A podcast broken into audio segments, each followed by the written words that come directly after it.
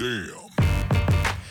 Yo Leute, was geht? Und damit herzlich willkommen beim Steak Lobster Podcast Fussi Season Episode 113. Hier erfahrt ihr wöchentlich alles rund um das aktuelle Fußballgeschehen, Transfer-News und natürlich jegliche Updates zu Stars und mehr. Und natürlich, meine Stimme kennt ihr, Romme, aber auch die Stimme meines Partners, mein Partner in Crime, Bex, Moin, moin, sagte der Norweger. sagte der Norweger oder der, der, was meinte er nochmal damals? Wir reden über Buddy Ogün, Ich weiß es nicht, Digga. Aber Hamburger Original. er ist eine Legende. Ja, wer ihn nicht kennt, haut euch die Videos rein. Ihr werdet sagen, Jungs, ihr habt einen Knacks. Ogün Bastürk, Alter. Wofür steht das Basch? Nein, Spaß. ähm, ja, schön, dass ihr da seid. Ähm, neue Fussi-Folge. Wir sind heiß. Bisschen was gewesen. Ne? Ordentlich Fußball am Wochenende. Also, heutiges Programm. Ich hau mal kurz rein und sorry, durch. sorry, ich hab grad voll diese Badiogin Zeilen im Kopf. diese Türkiye ben seni daha çok seviyorum. Das heißt, Türkei liebt dich mehr als mein Fuß.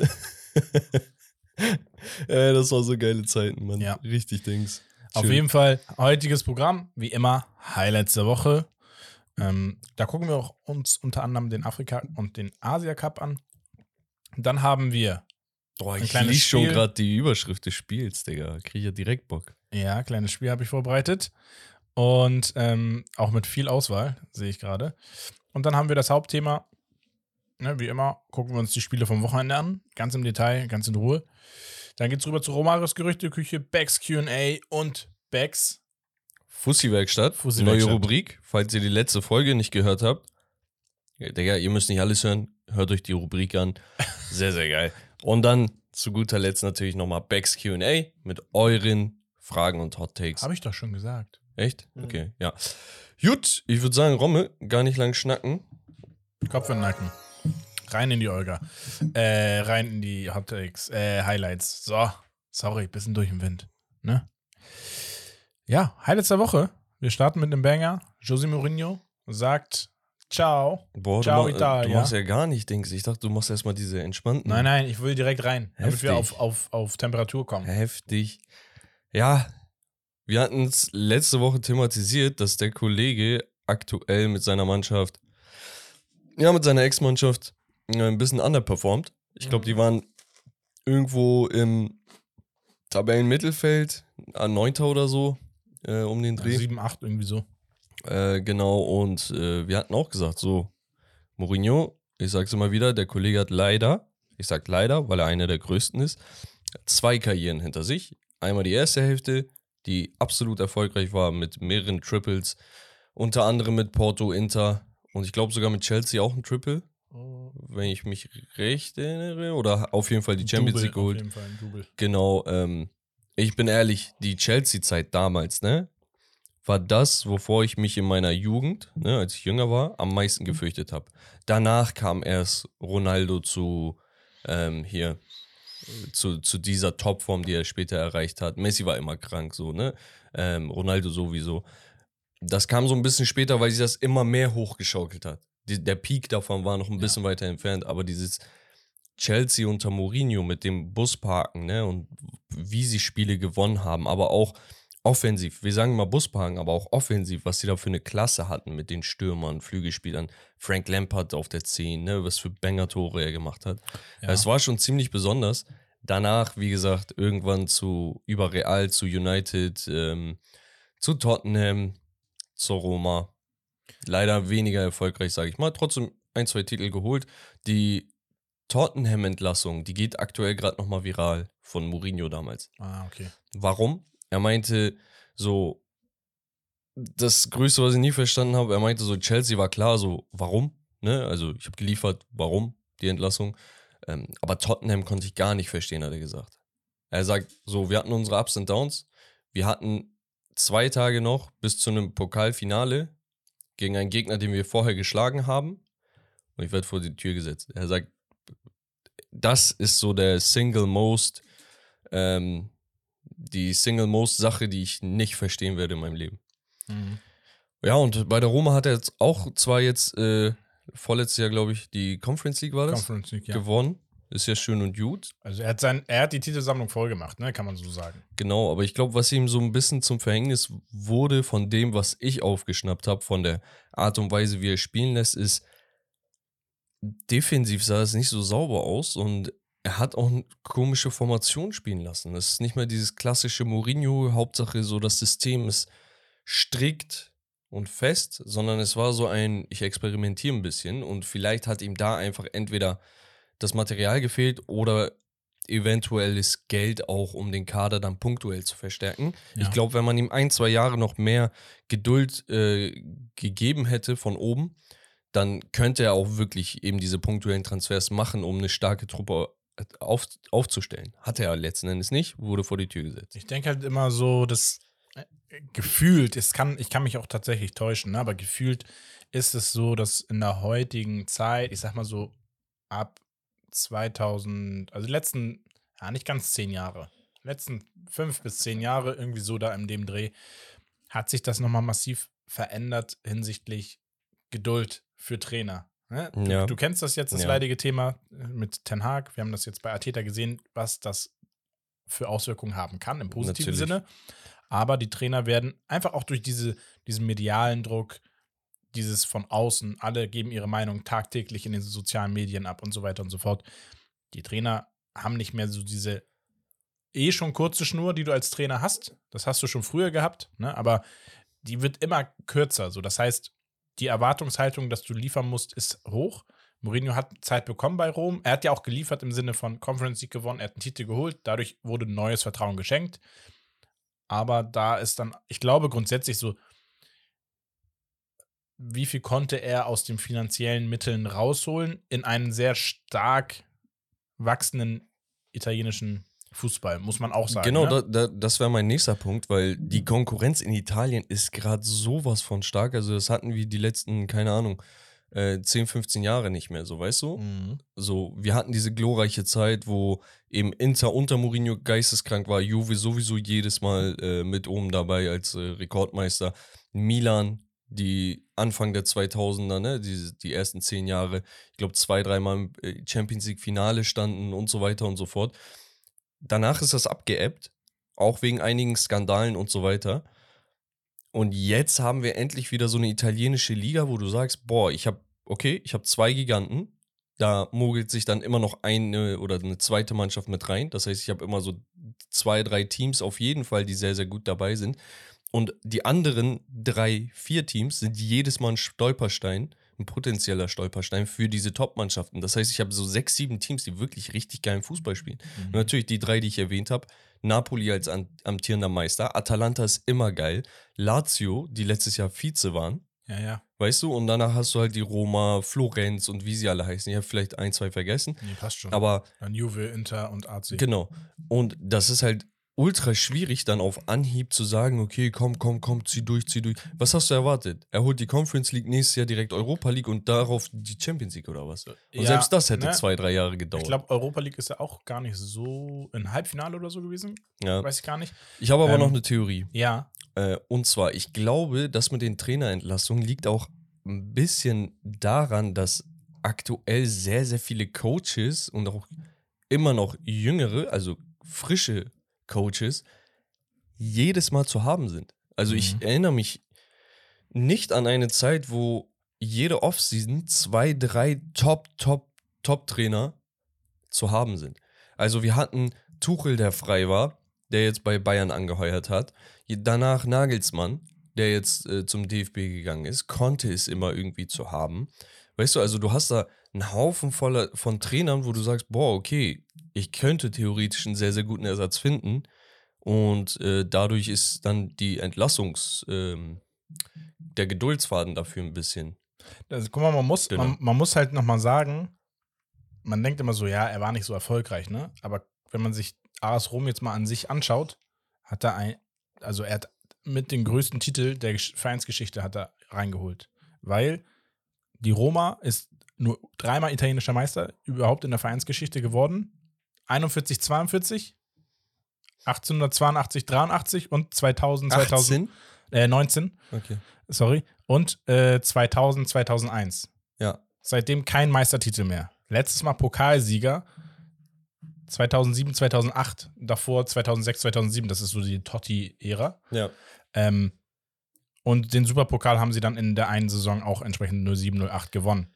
Ansonsten haben sie keinerlei Titel und diese Conference League hat er geholt, 21, 22 und wurde, war sogar Finalist in der Europa League im darauffolgenden Jahr. Mhm. Also er hat eigentlich schon wahnsinnig viel Erfolg gefeiert für den Verein, wenn man sich das historisch einmal anschaut. Ja, ne? absolut. Das vergisst man halt, glaube ich, ganz schnell, weil man sagt, es ist Mourinho, ja, ne, da spielen ein paar Spieler, die man kennt, Lukaku, Dybala und so weiter.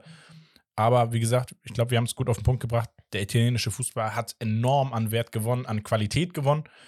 Ähm, da kommen wir auch gleich zu einem großen Lowlight, was sich da nicht entwickelt hat in den letzten Jahren. ah ja, da war noch was. Und ähm, für mich trotzdem eine gute Leistung von dem Mourinho.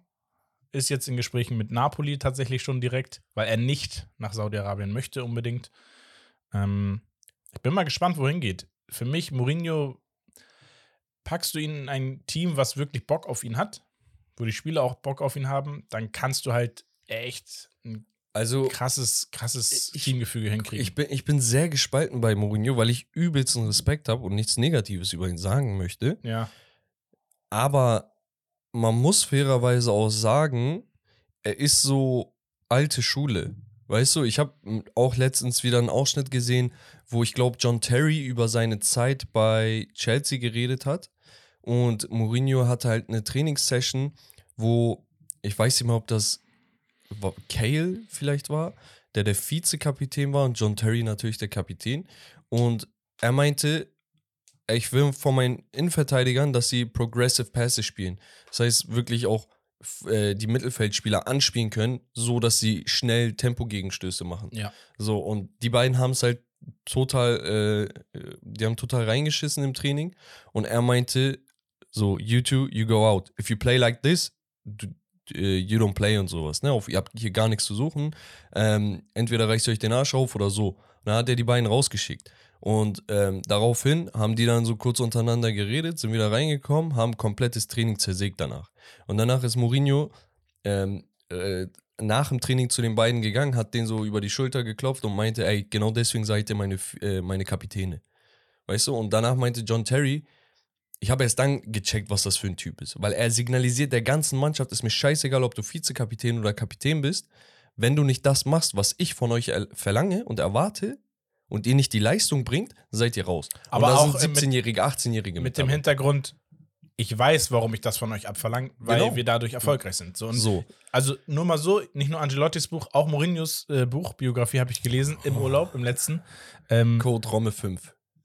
Romme 5, bei Angelotti ist Romme 10.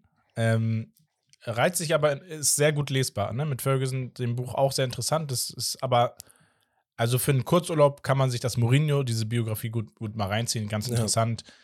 Geht so ein bisschen um seine Lebensgeschichte auch ähm, und was für ein Typ er ist. Ne? Also viel Psyche, viel Psyche. Ja, safe. Und auf jeden Fall, was ich sagen wollte, ist eigentlich nur das. Ich glaube, diese alte Schule kommt bei den Jüngeren heutzutage gar nicht mehr an. Ne? Also das hat man bei Deli Alli am Anfang gesehen, ne? dass er direkt meinte, ey Junge, wenn du dich nicht zusammenreißt, wirst du es in ein paar Jahren bereuen. Danach hat er, glaube ich, Saniolo und Co. Ähm, so ein bisschen aussortiert. Ich weiß nicht mehr, ob das in die Zeit noch fällt. Ähm, keine Ahnung. Vielleicht, vielleicht ist das einfach zu, zu strikt, weißt du, aber Also es Ähm, gibt, das es sind gibt dann nur immer so, Theorien ich von finde, mir. es gibt immer so zwei, drei Spieler, die sich sehr brutal unter Mourinho entwickeln. Immer wieder, eigentlich egal wo er ist, dass du so Ausreißer hast, wo du sagst, wow, brutal. Wo, Ja, wo du dachtest vielleicht, ey, der ist so Mittelmaß und der holt voll viel aus dem So, raus. man, man sieht das bei Bove aktuell bei, äh, bei der Roma, weißt du, wo Genau. du sagst, okay, der könnte der nächste Totti de Rossi-Typ sein, wenn er wirklich seine Karriere da beenden will. So, aber du? auch so, ne, so Spieler, wo du sagst, ja, ist ein Smalling. Es war auf einmal so richtiges Brett hinten. Ja. Aus dem Nichts. mittlerweile sagt, ein bisschen ne? aussortiert Genau, wieder. wieder, aussortiert. nicht. Ja. Ähm, wir machen weiter, wir bleiben in Italien und wie gesagt, machen weiter mit dem Lowlight ähm, und zwar dem Rassismusskandal am Wochenende jetzt beim Spiel von Udine gegen AC Milan. Ich glaube, nach 10 Minuten oder so wurde das Spiel, Ja, ich glaube 15, 20, 15, ja. wurde das Spiel für 10, 15 Minuten unterbrochen, ähm, nachdem Fand ich auch richtig gut. ja, Also, Affenlaute, glaube ich, gemacht wurden Genau. und so weiter. Mike Ähm, Magnon kennt ihr wahrscheinlich, französischer Torwart, hat seine Wurzeln in Afrika, deshalb ist er dunkelhäutig. Ähm, wurde in Italien beim Auswärtsspiel rassistisch beleidigt. die Zurufe waren dann irgendwann so doll, dass er zum, äh, zum Schiri gegangen ist, hat ihm das erklärt. Auch richtig schöne, geschlossene Aktion. Einige äh, Udine-Spieler haben erstmal gefragt, so was geht ab hier, so wir wollen spielen, so was ist hier los. Danach haben sie auch realisiert, okay, das geht gar nicht. Ähm, sind dann geschlossen runter. Ne, natürlich so ein bisschen Chaos ist immer dabei. Letzten Endes hat Milan das äh, gut verkraftet, sind zurückgekommen, 3-2 Auswärtssieg geholt, finde ich nochmal richtig geil. So Ja, Kirsche auf der, irgendwie. genau, Kirsche auf der Sahne, Torte. Und ja, damit hat man sich belohnt. Finde ich gut. Ihr wisst, äh, was wir in Bezug auf Rassismus und so weiter denken. Ja. Das hat im Fußball, aber auch außerhalb des Fußballs nirgendwo einen Platz Genau. für uns. Und deswegen, Deswegen braucht man das nicht weiter Ist sowieso ne, Thema, also wie gesagt, wir haben es jetzt am Wochenende gesehen, gerade in Hamburg, ich glaube 80.000 Menschen auf der Straße gewesen, äh, überall in, in Deutschland. Sehr, sehr schönes Zeichen, Vielfalt, ne, Akzeptanz Ja, ja, untereinander, absolut. füreinander. Gerade was so, sowieso so passiert, also zeigt ruhig eure Solidarität mit jedem Menschen da draußen, äh, äh, respektiert euch gegenseitig, solange euch niemand was Böses möchte, gebt nur Positives wieder. Muss. Und äh, sei es im Sport, auf dem Fußballplatz, egal wo. Und wenn wir Rassismus kritisieren, ne, das hat, das hat nichts damit zu tun, dass wir, wenn wir äh, in Deutschland den Rassismus kritisieren, dass wir sagen, ey, bei uns in, in den anderen Heimatländern, weil ich habe zwei Heimaten, ähm, gibt's sowas nicht. Gar nicht falsch verstehen. In meiner Heimat in der Türkei gibt's äh, Rassismus en masse. Also gerade auch gegen äh, Syrer und sonst was, weil dieses Problem mit der Mhm. Flüchtlingswelle kam und so. Digga, da kritisiere ich das genauso. Es hat einfach keinen Platz auf der Welt. Es ist einfach Egal. Bullshit, so äh, wegen trivialen Sachen äh, Leute zu degradieren. Genau, dann haben wir aber noch äh, ein bisschen Deutschland-News. Ja. Und zwar äh, der gute alte Sergio Girassi. Was ist mit dem? Der bleibt. Und zwar nicht für immer, sondern zumindest über den Winter hinaus. Ähm, genau, hat jetzt das Zeichen gegeben, dass er äh, gerne die Saison in Stuttgart auch zu Ende spielen möchte, da entsprechend unterstützen möchte. Vielleicht mit einem seit Jahren wieder sehr, sehr guten Ergebnis äh, am Saisonende. Ähm, will Stuttgart nach Europa. Also Stuttgart wäre wär ehrlich, ohne Girassi spätestens nach dem 22., 23. Spieltag wirklich in einer Krisensituation, weil der Typ ist ein Torgarant, ein Erfolgsgarant.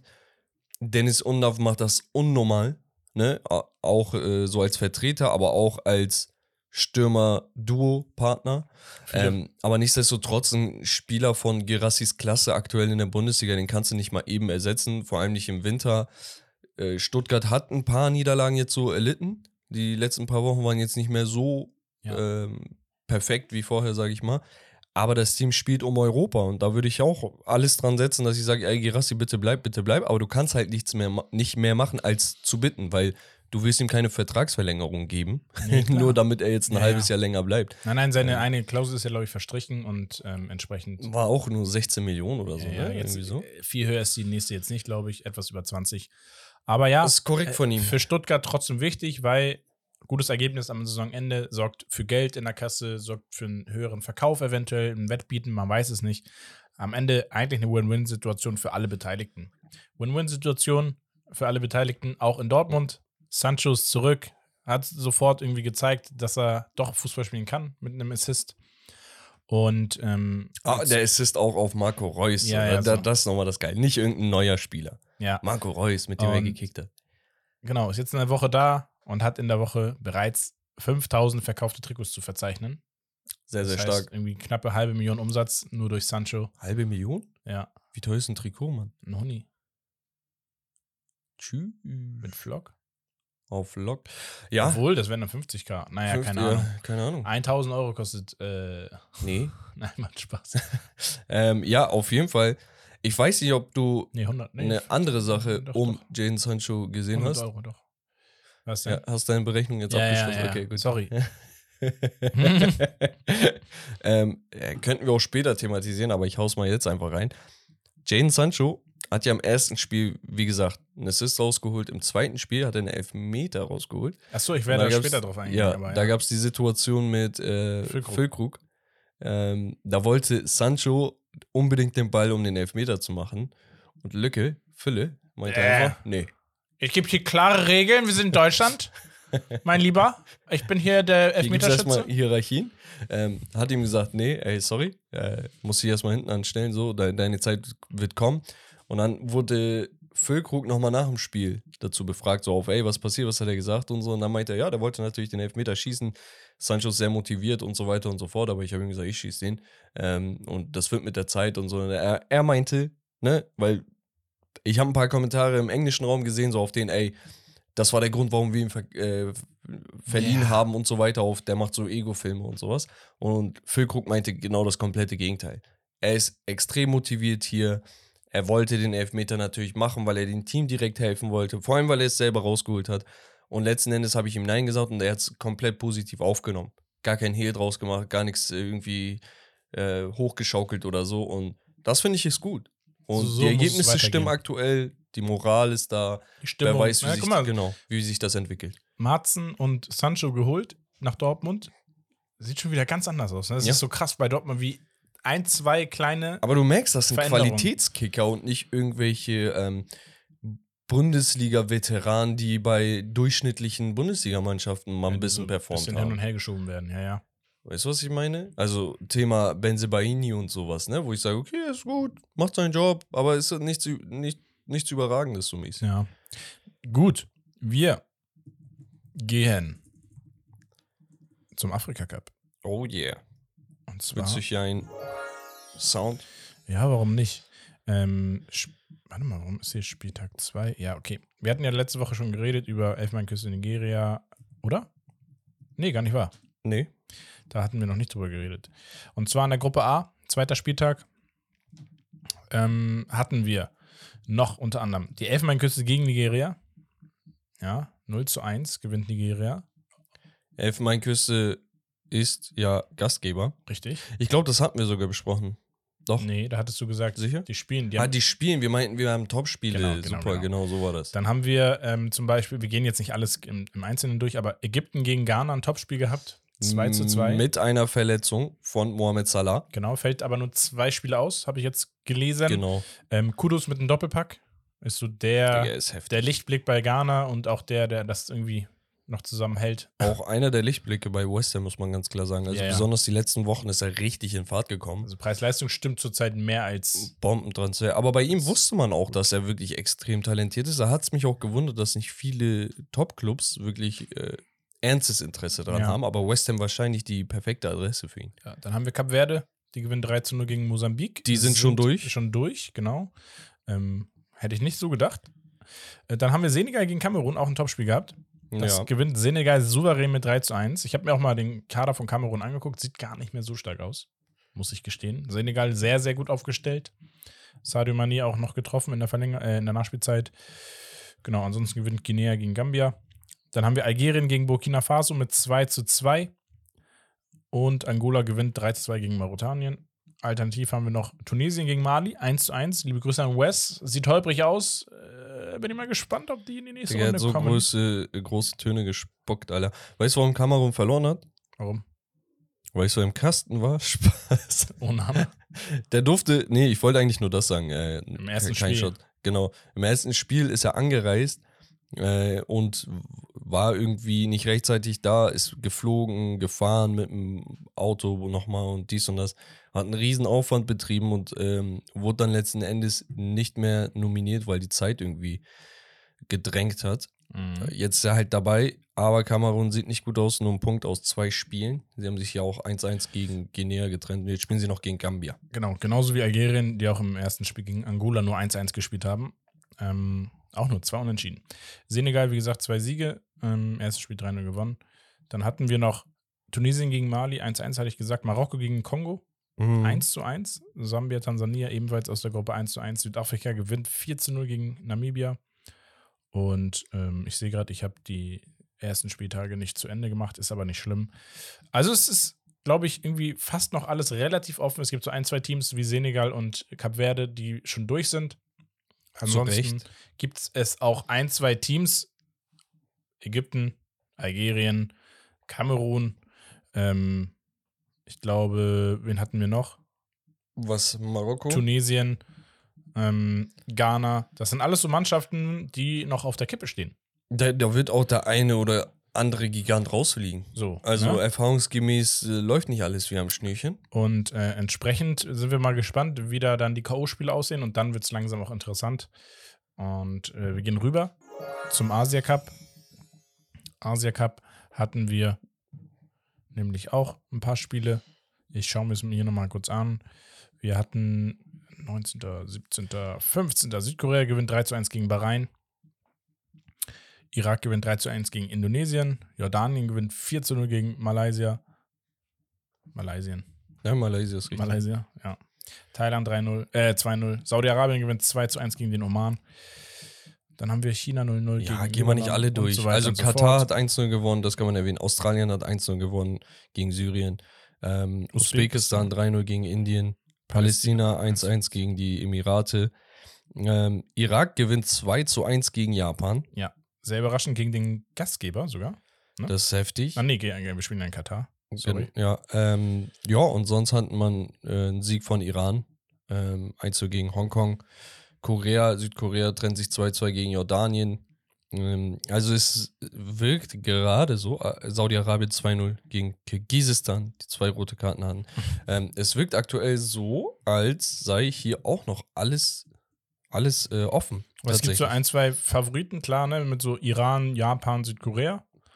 Aber ähm, so Mannschaften wie äh, Australien, Katar, Irak vielleicht auch noch Iran. und Saudi-Arabien, ne, darfst du auch nicht äh, unterschätzen. Genau. Also das Feld ist breiter geworden in, in, in, Asien einfach, was äh, absolut auch interessant und äh, Da haben sich ist. die Investments in den arabischen Ländern auf jeden Fall äh, bezahlt gemacht. Ja, die sprechen dann meistens Spanisch oder Italienisch, aber nein, Spaß. Nee, ist äh, sehr, sehr krass. Also, äh, Katar überrascht mich. Natürlich, wir hatten die WM und da ist ein bisschen Fußballhype gekommen, ne? Aber die Spieler sind ja nicht einfach gespawnt. Die waren ja schon da. Ja. Und scheinbar können die besser kicken, als wir oder ich es auf dem Schirm hatte. Ich finde es sehr, sehr interessant. Ähm, ja, nice. Katar übrigens hat schon mal den ähm, Asien Cup gewonnen. Ich glaube, Mhm. Rekordmeister ist äh, Japan mit vier. Und ja, mal schauen. Schauen wir mal, was wird. Was wird? Was wird. So, Rommel, ich möchte ein geiles Spielchen hören. Ja, Hot Take Monday. Oh yeah. Was Ich hast hab du da vorbereitet? Eine geile Seite gefunden, da waren so ein paar Hot Takes oder bei denen hieß es Unpopular Opinions. Okay. Aber mein, meiner, als ich die durchgescrollt habe, dachte ich mir so, das sind eigentlich alles Hot Takes. Und da sind einige dabei, wo ich sage, die haben sogar YouTube-Potenzial. Mm, Wir fangen mal einfach an. Wir sind meist, äh, also viel auch in der Premier League unterwegs, aber auch in, in der La Liga und so weiter. Ähm, wo wir vielleicht mal, ja, ich nehme mal nicht alle, aber ich nehme mal so ein paar. Wir gehen mal mit so einem klassischen Hot Take. Und zwar Richarlison. Ich mach's auf Englisch, ja. Richarlison is massively overrated. A very average striker at best. Also Richarlison ist nicht mehr als ein durchschnittlicher Stürmer in ja, guter Performance-Verfassung. für mich ist das ein Fakt. Natürlich muss man schauen, Durchschnitt bemessen, woran. Ne? Wenn wir sagen, Premier League ist der Durchschnitt. Kommt der Typ zu Dortmund, ist anstelle von Sebastian Aller, macht er auch seine 15 Buden. Dann gehört er wieder zu den Besseren. Weißt du, was ich meine? Was bei mir immer so mit reinspielt, ist das Thema im, in der Nationalmannschaft, wo er deutlich besser spielt.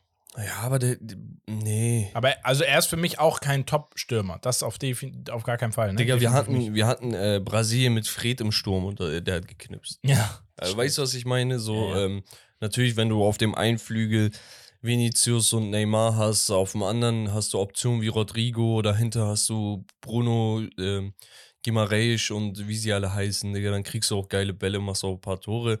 Natürlich, du machst nicht immer so ein Tor wie bei der WM. Ähm, Mhm. dafür brauchst du halt eine gewisse Klasse, die er hat. Aber die gewisse Klasse oder das Potenzial, was er eigentlich hat, hat er noch nicht abgerufen Ja. so dass du sagen kannst, okay, der ist konstant gut. Das heißt, wenn er mal eine Phase hat, wo er einen Doppelpack macht und nächstes Spiel noch ein Tor und so, ja, ist schön und gut. Aber dann hat er auch Phasen, wo er acht, acht Spiele nichts macht. Mhm. Weißt du, deswegen, für mich ist er ein Average Premier League-Spieler, aber Betonung auf Premier League. Das heißt, wenn er in einer anderen Liga wäre, ähm, wäre durchaus above average. Ja. Ja. Hätte ich jetzt gesagt. Aber so diesen Hype, den es um ihn gab, den kann ich nicht nachvollziehen. Gut, wir machen weiter mit dem nächsten Hot Take. Und zwar bleiben wir in der Premier League bei einem Neuzugang in der Premier League zum Saisonanfang. Okay. Und zwar ist die Rede von einem gewissen Torhüter, Vicario. Ja. Und da ist der Hot Take. Vicario is the best goalkeeper in the world right now. In the world. Nee. Nee. Also, der Kollege, für die, die ihn nicht kennen, der ist zu Tottenham gewechselt, spielt überragend aktuell, Mhm. lässt auch gar keine Gedanken mehr zu, dass man sagt, ah, okay, was mit Hugo Lloris und Der ja Ne, ist genau. Ne? so. Der Typ liefert. Aber um der Beste der Welt zu sein, und ist mir auch egal, ob du sagst aktuell oder nicht aktuell, da, gehört eine gewisse Sample Size dazu. Das heißt, wenn der Kollege seine 40, 50 Spiele auf dem Kasten hat, dann sage ich, okay. Weißt du, aber ich sage nicht nach 20 Spielen, okay, der ist der Beste der Welt. Vor allem nicht, wenn da Leute wie Manuel Neuer und Co. immer noch liefern. Ich werfe da immer wieder gerne einen Jan Oblak mit rein, der für mich einer der underratedsten ist. Also wenn jemand diesen Titel bekommt, ey, bester Torwart der Welt, und wir nehmen mal die Gewinner dieses Titels in Anführungsstrichen weg, dann ist der nächste da Jan Oblak, der da irgendwie äh, seit Jahren schon Anwärter ist, ne? Und ich spreche nicht vom Titel mit Trophäe, ich meine in den Meinungen der Fans, so, weißt du, in den Gedanken. Ähm, gehört sicherlich zu den besten fünf bis zehn Performern auf seiner Position aktuell, aber der Beste ist er nicht. Wir haben auch noch Ederson, Alisson, äh, Ja. wie sie alle heißen. Okay. Dann kommen wir jetzt langsam zu den geilen Hot Takes. Okay. Ähm, und zwar haben wir hier zwei Spielervergleiche. Und zwar ist es jeweils immer Barca und Real Madrid. Okay. Erster Hot Take. Prime Chess Fabregas ist weit besser als Prime Mesut Özil. Ich habe ein Problem mit Prime. Also, ich, also nein, erstmal denke ich nicht. Aber Fabregas ist ein Spieler, der auf jeden Fall in unserer Generation ein wenig vergessen wird, weil wir die ganze Zeit über Xavi, Iniesta und Corey, Pirlo und so weiter reden. Ja. Und Fabregas war vermutlich mitunter einer der besten zentralen Mittelfeldspieler, die die Premier League jemals gesehen hat. Also was der für einen Impact auch auf Arsenal hatte, das war ja geisteskrank. Auch bei Barcelona. Genau. Der meinte übrigens ähm, so auf die Frage, ey, bereust du irgendwas in deiner Karriere? Er meinte, ey, eine Sache gibt es, ich hätte mich nicht so schnell von Arsenal trennen sollen. Schnell nicht im Sinne von, dass der da kurz war oder so, der war eine längere Zeit da, aber der würde, glaube ich, noch ein, zwei Jahre anhängen wollen, wenn er die Zeit umdrehen, äh, zurückdrehen könnte. Fabregas gehört in die Diskussion zu den besten zentralen Mittelfeldspielern unserer Zeit. Ja. Da, das muss man sich mal vor Augen halten äh, was der für Erfolge gefeiert hat, war halt leider auch im Spanien-Kader äh, extremer Leistungsträger, aber namentlich so ein bisschen im Schatten von den anderen. Mhm. So. Und Mesut Özil ist für mich halt so, so ein Ding, nenn mir bessere Spielmacher. Und dann bist- du wirklich bei den Goats. Ich sag nicht bessere Spieler. Wenn du die, keine Ahnung, wenn Spielmacher Ronaldinho ist, dann sagst du, Ronaldinho ist besser. Weißt du? Mhm. Aber guckst du dir nur dieses Spielmacher-Ding an, die Übersicht, die Pässe, der Touch und sonst was. Spielintelligenz, ne? Genau. Dann Grad gibt's da nicht, dann gibt's da nicht viele, die sich da streiten dürfen mit ihm. Ja. Meine Meinung. Sehe ich ähnlich. Also, ne, es ist natürlich Geschmackssache. Am Ende des Tages äh, würde ich behaupten, ich sehe es definitiv nicht so, dass Fabregas Prime deutlich besser als die von Mesut Özil gewesen ist. Wir haben noch einen Vergleich. Auch sehr interessant. Auch hier geht es wieder um zwei Prime Times. Wir können es aber auch vielleicht grundsätzlich mal vergleichen. Und zwar wird gesagt, Prime Gareth Bale ist besser als Prime Neymar. Bullshit. Bullshit. Und wenn wir es jetzt Primer wegnehmen, Bullshit. Du kannst auch die Anfangsbuchstaben von deren Namen wegnehmen. Das ist immer noch Bullshit. Aimer gegen Ale. Digga. Also seien wir mal ehrlich. Es gab Ronaldo und Messi und danach gab es Neymar. Keiner hat es jemals geschafft, meiner Meinung nach, offensiv, ne? Damit mal die Mittelfeld-Fuzis da raus sind. Ähm, Offensiv, im letzten An Angriffsdrittel da, keiner hat es geschafft, auch nur annähernd so zu kratzen wie Neymar. Aber und, Digga, ich habe auch noch nie erlebt, und er ist Bis heute. So, ich habe es ne? noch nie erlebt, dass ein Spieler so einen Hype hatte Mhm. Und dem sowas von gerecht wurde nach seiner Ankunft. Also die ersten vier, fünf Jahre da bei Barcelona, wie er da geliefert hat, das war ja absolut verrückt. Was danach passiert ist mit Paris und dass er dann ähm, so ein bisschen abgeebbt ist und so, ne? Das ist keine Frage, darüber rede ich nicht. Aber wir reden ja gerade von der Prime. Äh, die haben nicht umsonst das Six-Tupel gewonnen mit dem MSN-Sturm und so. Das war Fußball von einem anderen Planeten, seien wir mal ehrlich. Neymar am Ende des Tages ja auch ein großes What-If. Ähm, wenn- ja, wenn aber wir- wir überleg einfach, mal, ne, so ein accomplished Spieler, dass du immer noch What If sagst. Ja, ja, klar. Bei dem Bale vielleicht auch zum Teil in seiner Realzeit. Absolut. Absolut, ne? Deswegen. Und ich hab, ich hab, ich war einer der Typen, die immer für Bale geroutet haben, weil A, ich fand sein Spielstil super interessant. Ich fand seinen Werdegang interessant vom Linksverteidiger Mhm. zum Linksmittelfeldspieler zum rechten Flügel. Ja. Weißt du? Und äh, teilweise Stürmer bei, bei der äh, walisischen Nationalmannschaft. Also ich fand es immer interessant und ich bin so ein Underdog-Typ. Wenn ich merke, dass plötzlich so ein riesen Hate-Shitstorm kommt und sonst was, ich habe ein bisschen Mitleid, weißt du? Und ich habe mir gewünscht, dass er sich da rauskämpft. Genauso wie bei Eden Hazard und sowas. Das Problem war, Bales Art und Weise war auch ein bisschen falsch. Ne? Also da ist gar nicht der Vorwurf nur an die Realfans gerichtet, sondern man hat es ihm angesehen, dass er irgendwann keinen Bock mehr hatte. Ja, ja, hat sie so ein bisschen, gehen lassen Bisschen und so. kühl einfach, ne? Genau. Und vielleicht ist das diese britische Art. Kann ja, hätte ich jetzt auch liegen. gesagt, ne? So im Süden, diese britische Art. Deswegen spielen auch vielleicht verhältnismäßig deutlich Genau. weniger dort im, im Süden. Aber halt ein Spieler, der in so vielen wichtigen Spielen so viele wichtige Tore geschossen hat und auch Assists aufgelegt hat, der sollte ein bisschen mehr Credit bekommen. Und Aber- auch, ne, mit Wales auch. genau, aber die Credits sind nicht auf Neymars Level. Also meiner Meinung nach ist Neymar war einfach ein bisschen magischer. Ist für einige vielleicht diskutabel. Für mich ist es auch äh, dran vorbei. Dann kommen wir noch, ähm, noch mal zum Thema Neymar. Nächster Hot Take. Neymar ist der bessere Allround-Spieler als Cristiano Ronaldo. Nein, nein, Mann. Also das ist auch Quatsch. Was, was macht ein Neymar besser als Ronaldo? Nein, ernsthaft. hier. Also was, was macht er denn besser? Also wenn du sagst Dribbling, Allround, nein, nein, nein, guck mal, nein, nein. Schwalben. Nee, nee, nee, nee. ja. Sagen wir mal ist ein ehrlich. Hot Take, ne? Ist nicht von mir ausgedacht. Ja, ja, ich- würde ich auch Distanz nehmen. Nee, guck mal, das Ding ist, wenn du sagst Allround, da musst du gucken, okay, was macht der andere überhaupt nicht, was der macht, damit er irgendwas kompensieren kann, worin er schlechter ist. Wenn du sagst, der Rooney ist ein besserer Allround-Spieler als Neymar, dann gehen die meisten mit. Warum? Weil der Typ einfach Defensiv von der ne? Mentalität, vom, vom Lauf, ähm, äh, Engagement, vom, vom Verteidigen und so weiter und so fort einfach anderes Level war. So. Aber bei Ronaldo und Messi, die haben theoretisch, ne? Also ein bisschen zugespitzt, dasselbe gemacht. Gedribbelt, Tore gemacht, aufgelegt. Ähm, und da war Ronaldo einfach in eigentlich allen Belangen besser. Wenn du sagst, okay, Neymar hatte noch mal ein bisschen mehr dieses Brasilianische, dann gebe ich dir das. Aber es ist nicht so, als ob Ronaldo das nicht gemacht hat, als er bei United war. Das heißt, er konnte das alles, hat es auch irgendwann irgendwo noch bei Real gemacht, aber die Übersteiger, die er gemacht hat, hat waren zielorientierter. Das heißt, er hat nicht mehr sechs Übersteiger gemacht, sondern zwei war vorbei und konnte schießen, weil er den besten Schuss der Welt hatte.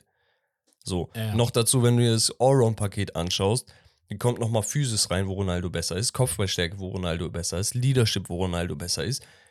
Also, Torabschluss. so sehr, wie ich Neymar eben gelohnt habe, so sehr muss ich ihn hier auch ein bisschen, ähm, Down to Earth.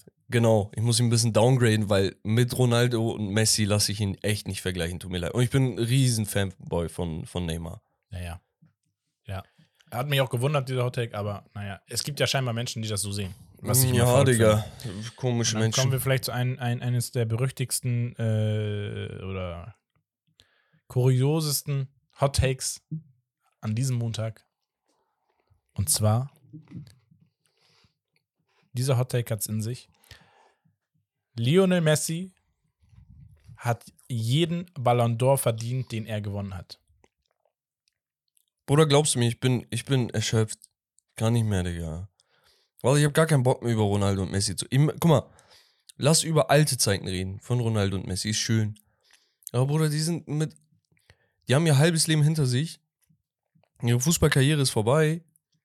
Und wir werden immer noch gezwungen, über die beiden zu reden. Äh, Ich habe noch eine kurze Frage an dich. Lionel Messi hat jeden Ballon d'Or verdient gewonnen. Ich habe gar keinen Bock. Ist mir echt wurscht. Also für mich, guck mal, Nein, es gibt ja nur Ja oder Nein, deiner, deiner Meinung nach. Das ist ja einfach. ja, hat er. Echt? So, genauso wie Ronaldo jeden verdient hat und auch jeden weiteren verdient hätte. Das ist mein Take.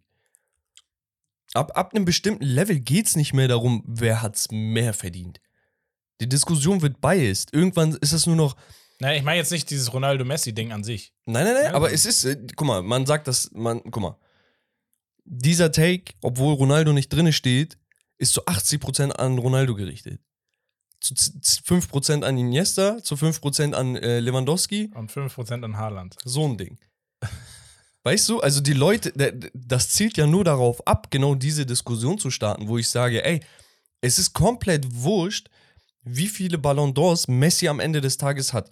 Weil das, was die sich, die beiden sich als Schlagabtausch geliefert haben, das gab es nicht und wird es vielleicht auch nie wieder geben. Das heißt, ab einem bestimmten Ballon d'Or Nummer 5, sagen wir mal, von beiden, hört die Diskussion auf und dann geht es wirklich nur noch darum, okay, wer hat noch einen Titel mehr, wer hat ähm, noch einen Rekord mehr oder wen mag ich persönlich mehr? Wenn Ronaldo-Fans, ich bin, ich bin Fan von beiden. Ich bin United-Fan, hab die Ära von United gefühlt, weil auch ein Ronaldo gezaubert hat. Dadurch habe ich mich reingesteigert. Ja. Aber irgendwann habe ich auch erkannt, wie heftig Messi ist und ich dachte mir, ey, warum soll ich denn den hassen, wenn er mir so geiles Entertainment gibt? So, das heißt, ich mag beide. Ich habe gar nichts davon. Nur der Punkt ist halt, du musst dich irgendwann entscheiden, okay, welche Art des Fußballs magst du mehr? Wem findest du sympathischer, weil er abseits des Feldes ähm, ein super Kerl ist? Weißt du? Deswegen ist komplett wurscht, ob Messi jetzt sieben hat oder weiß ich nicht wie viel.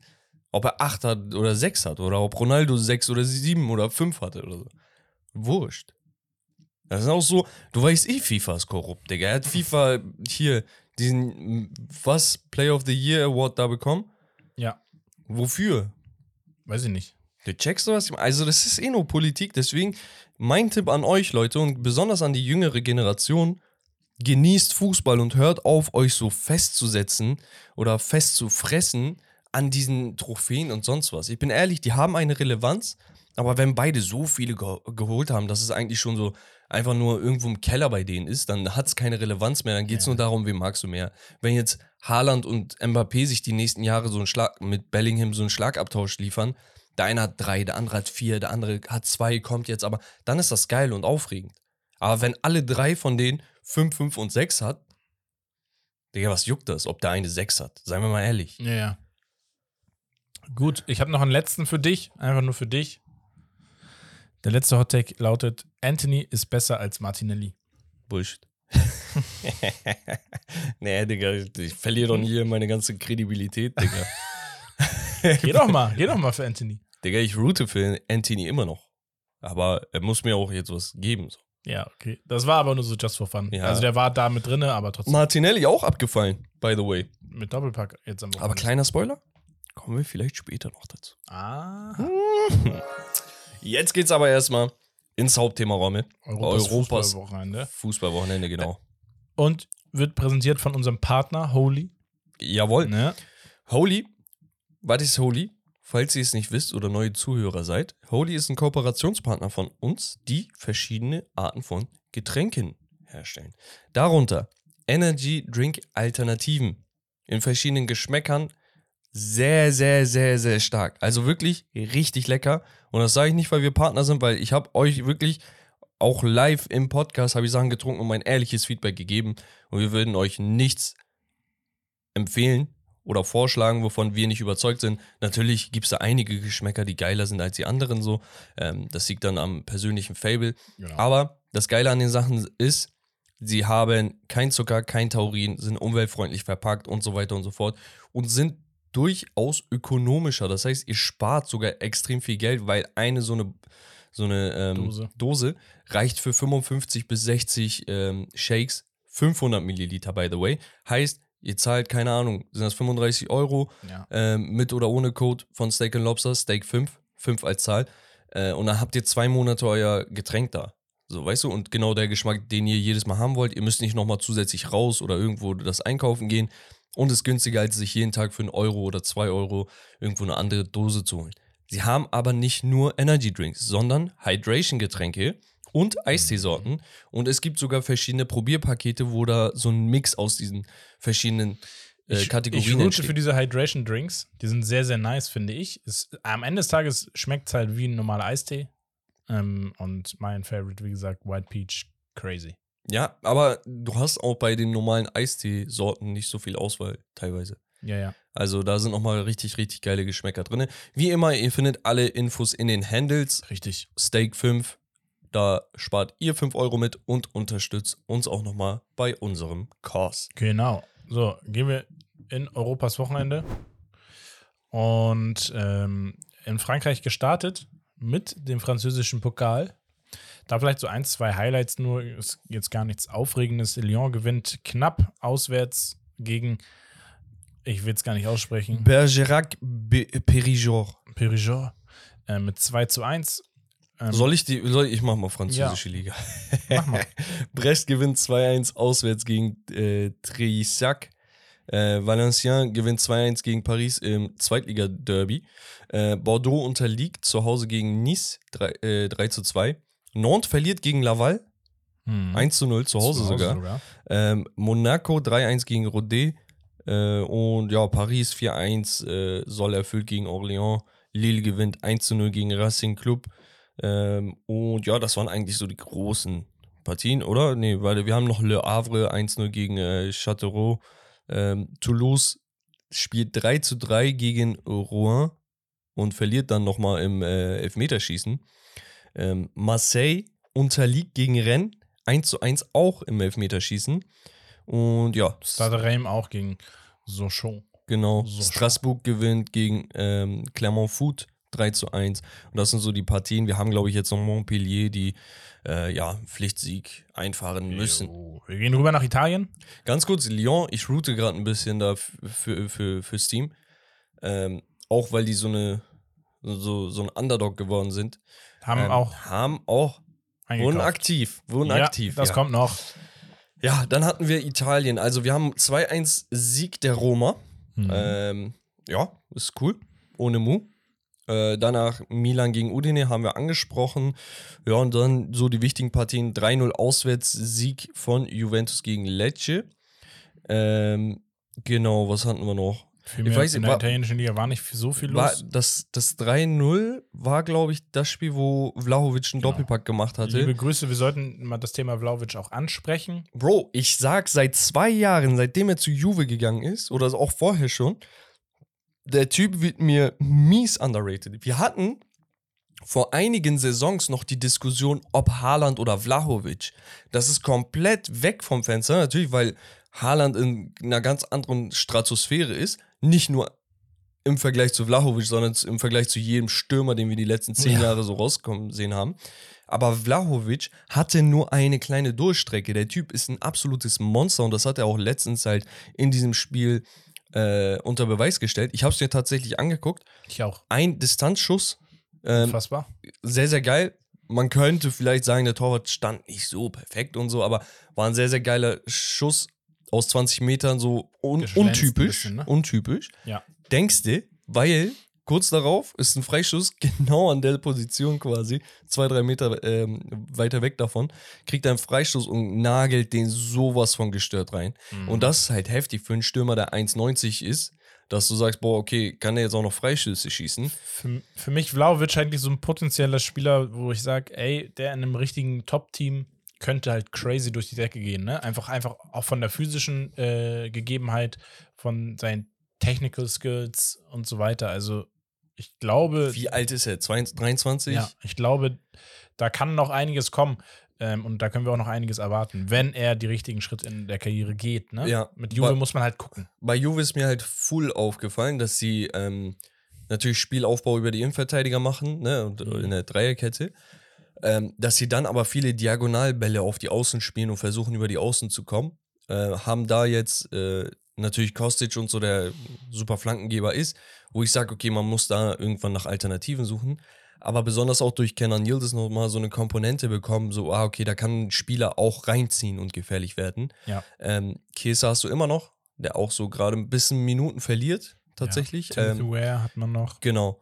Aber ich finde es super interessant. Rabiot, McKenny aktuell super stark. Ähm, das Team ist gut drauf und sind auf jeden Fall eines der Teams, die gefährlich werden können für Inter Mailand um die Mhm. Krone. Genau, dann äh, landen wir in Spanien. Richtig. Da haben wir ähm, ja, die wichtigen Partien oder die größeren Clubs, sage ich mal. Valencia 1 zu 0 gegen Athletic Bilbao. Äh, Real Sociedad gewinnt auswärts gegen Celta Vigo 1 zu 0. Ähm, ja, Real Madrid, die sind so, so ein bisschen last minute unterwegs, habe ich das, Das Gefühl. war ein knapper Sieg. Ja, 3 zu 2 gegen Almeria. Da hat sich auch der Coach von Almeria im Nachhinein noch über ein, zwei deswegen, das Situationen. Mit VAR geschrieben. Ah, okay. Da hat sich der ähm, Coach auf jeden Fall sehr drüber aufgeregt, ähm, wie einige Sachen dort gepfiffen wurden oder nicht gepfiffen wurden. Äh, wir haben Barcelona 4 zu 2 gegen Betis und Mhm. Girona 5 zu 1 gegen Sevilla, wo ein gewisser Artem Dovbik nach, ich glaube, Sechs Minuten. ja, und insgesamt 19 gespielten Minuten, glaube ich, einen Hattrick erzielt hat. Der Typ ist auch aktuell sowas von einem Feier. Er hat, glaube ich, 20 Spiele äh, und lass mich nicht lügen, 19 Scorer oder so, 14 und 14 5. Tore und 5 Vorlagen. Genau, Ja. so hatte ich das im Kopf. Habe ich gestern noch äh, rausgesucht, weil ich mal, mir dachte, boah, Digga, was sind jetzt seine Statistik, weil er einfach so Gas gibt. Ähm, andere Sache vielleicht noch Retafe. Enes Ünal ist ja bekanntlich zurück. Der spielt auch relativ viel gut wieder. Das macht mir ein bisschen Hoffnung für die EM. Türkei hat ja ein riesen Stürmerproblem und er ist so wirklich der Einzige, wo du sagst, okay, der Quality, weißt du? Ja, ja. Ähm, hat jetzt, glaube ich, in drei Spielen zwei Assists gemacht. Ein Treffer ist ihm noch nicht gelungen. Unterlagen letzten Endes äh, Osasuna mit 3 zu 2, aber auch Borja Majoral wieder getroffen. Der ist ja ziemlich on fire aktuell. Und ja, das äh, zu Spanien. Dann haben wir Arsenal. 5 zu 0 in der Premier League gegen Crystal Palace. Statement. Statement-Sieg. Ähm, Crystal Palace kein Team, was man eigentlich 5-0 wegschlagen sollte. Ja. Ähm, auch wirklich Qualitätsspieler im Kader. Auf den einen oder anderen werde ich später noch zu sprechen kommen. Ähm, Gabriel Martinelli hat original innerhalb von, weiß ich nicht, zwei, Zwei Minuten, Minuten zweimal dasselbe Tor geschossen. original dasselbe, selber Abschluss. Ähm, dann hatten wir West Ham 2 zu 2 gegen Sheffield United. Liverpool gewinnt 4 zu 0 ohne Soboslai, der ja noch ein bisschen angeschlagen ist und Ohne auch ohne Salah. Mohamed Salah. Mhm. Und die vordere Truppe macht ihren Job wirklich überragend. Die Defensive auch. Ich habe da übrigens ein, ein, ein Set gelesen. David Nunez, Nunez ist, glaube ich, der erst, erste oder Der erste Spieler in der, im englischen Raum, der jetzt die Saison 10 und 10 hat, in, Ja. ich glaube, 20 Spielen oder so, genau. Ähm, Spielen, ne? Absolut underrated. Ja.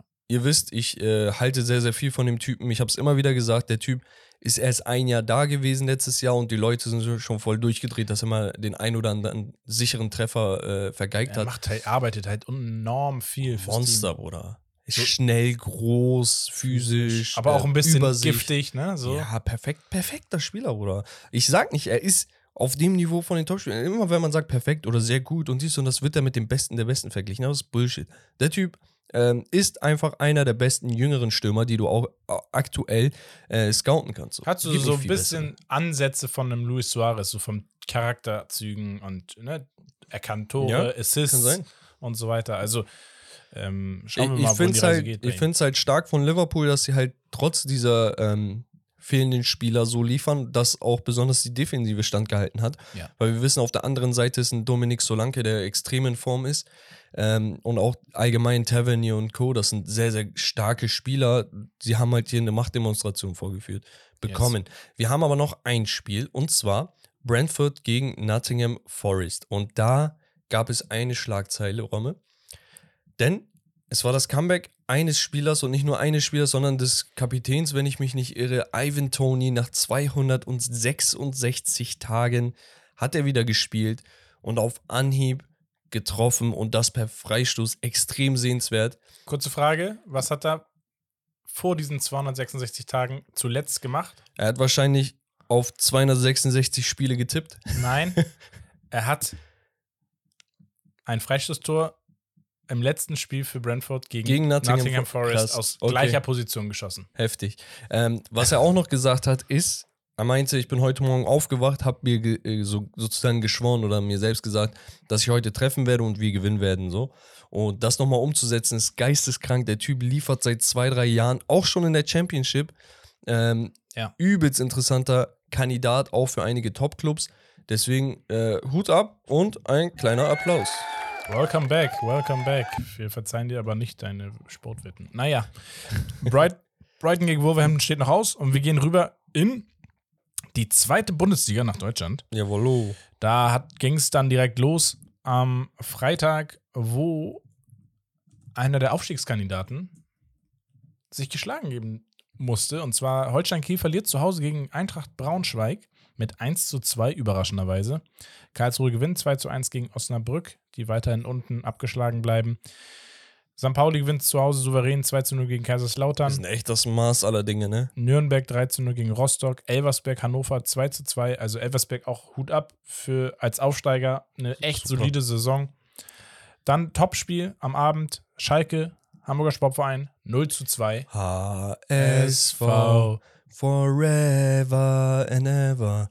Ey, hey, hey. Digga, das gefällt mir doch. Wir haben bei Highlights der Woche eine Sache noch vergessen, fällt mir gerade auf. Und zwar, wenn wir über Hertha BSC sprechen. Ah ja.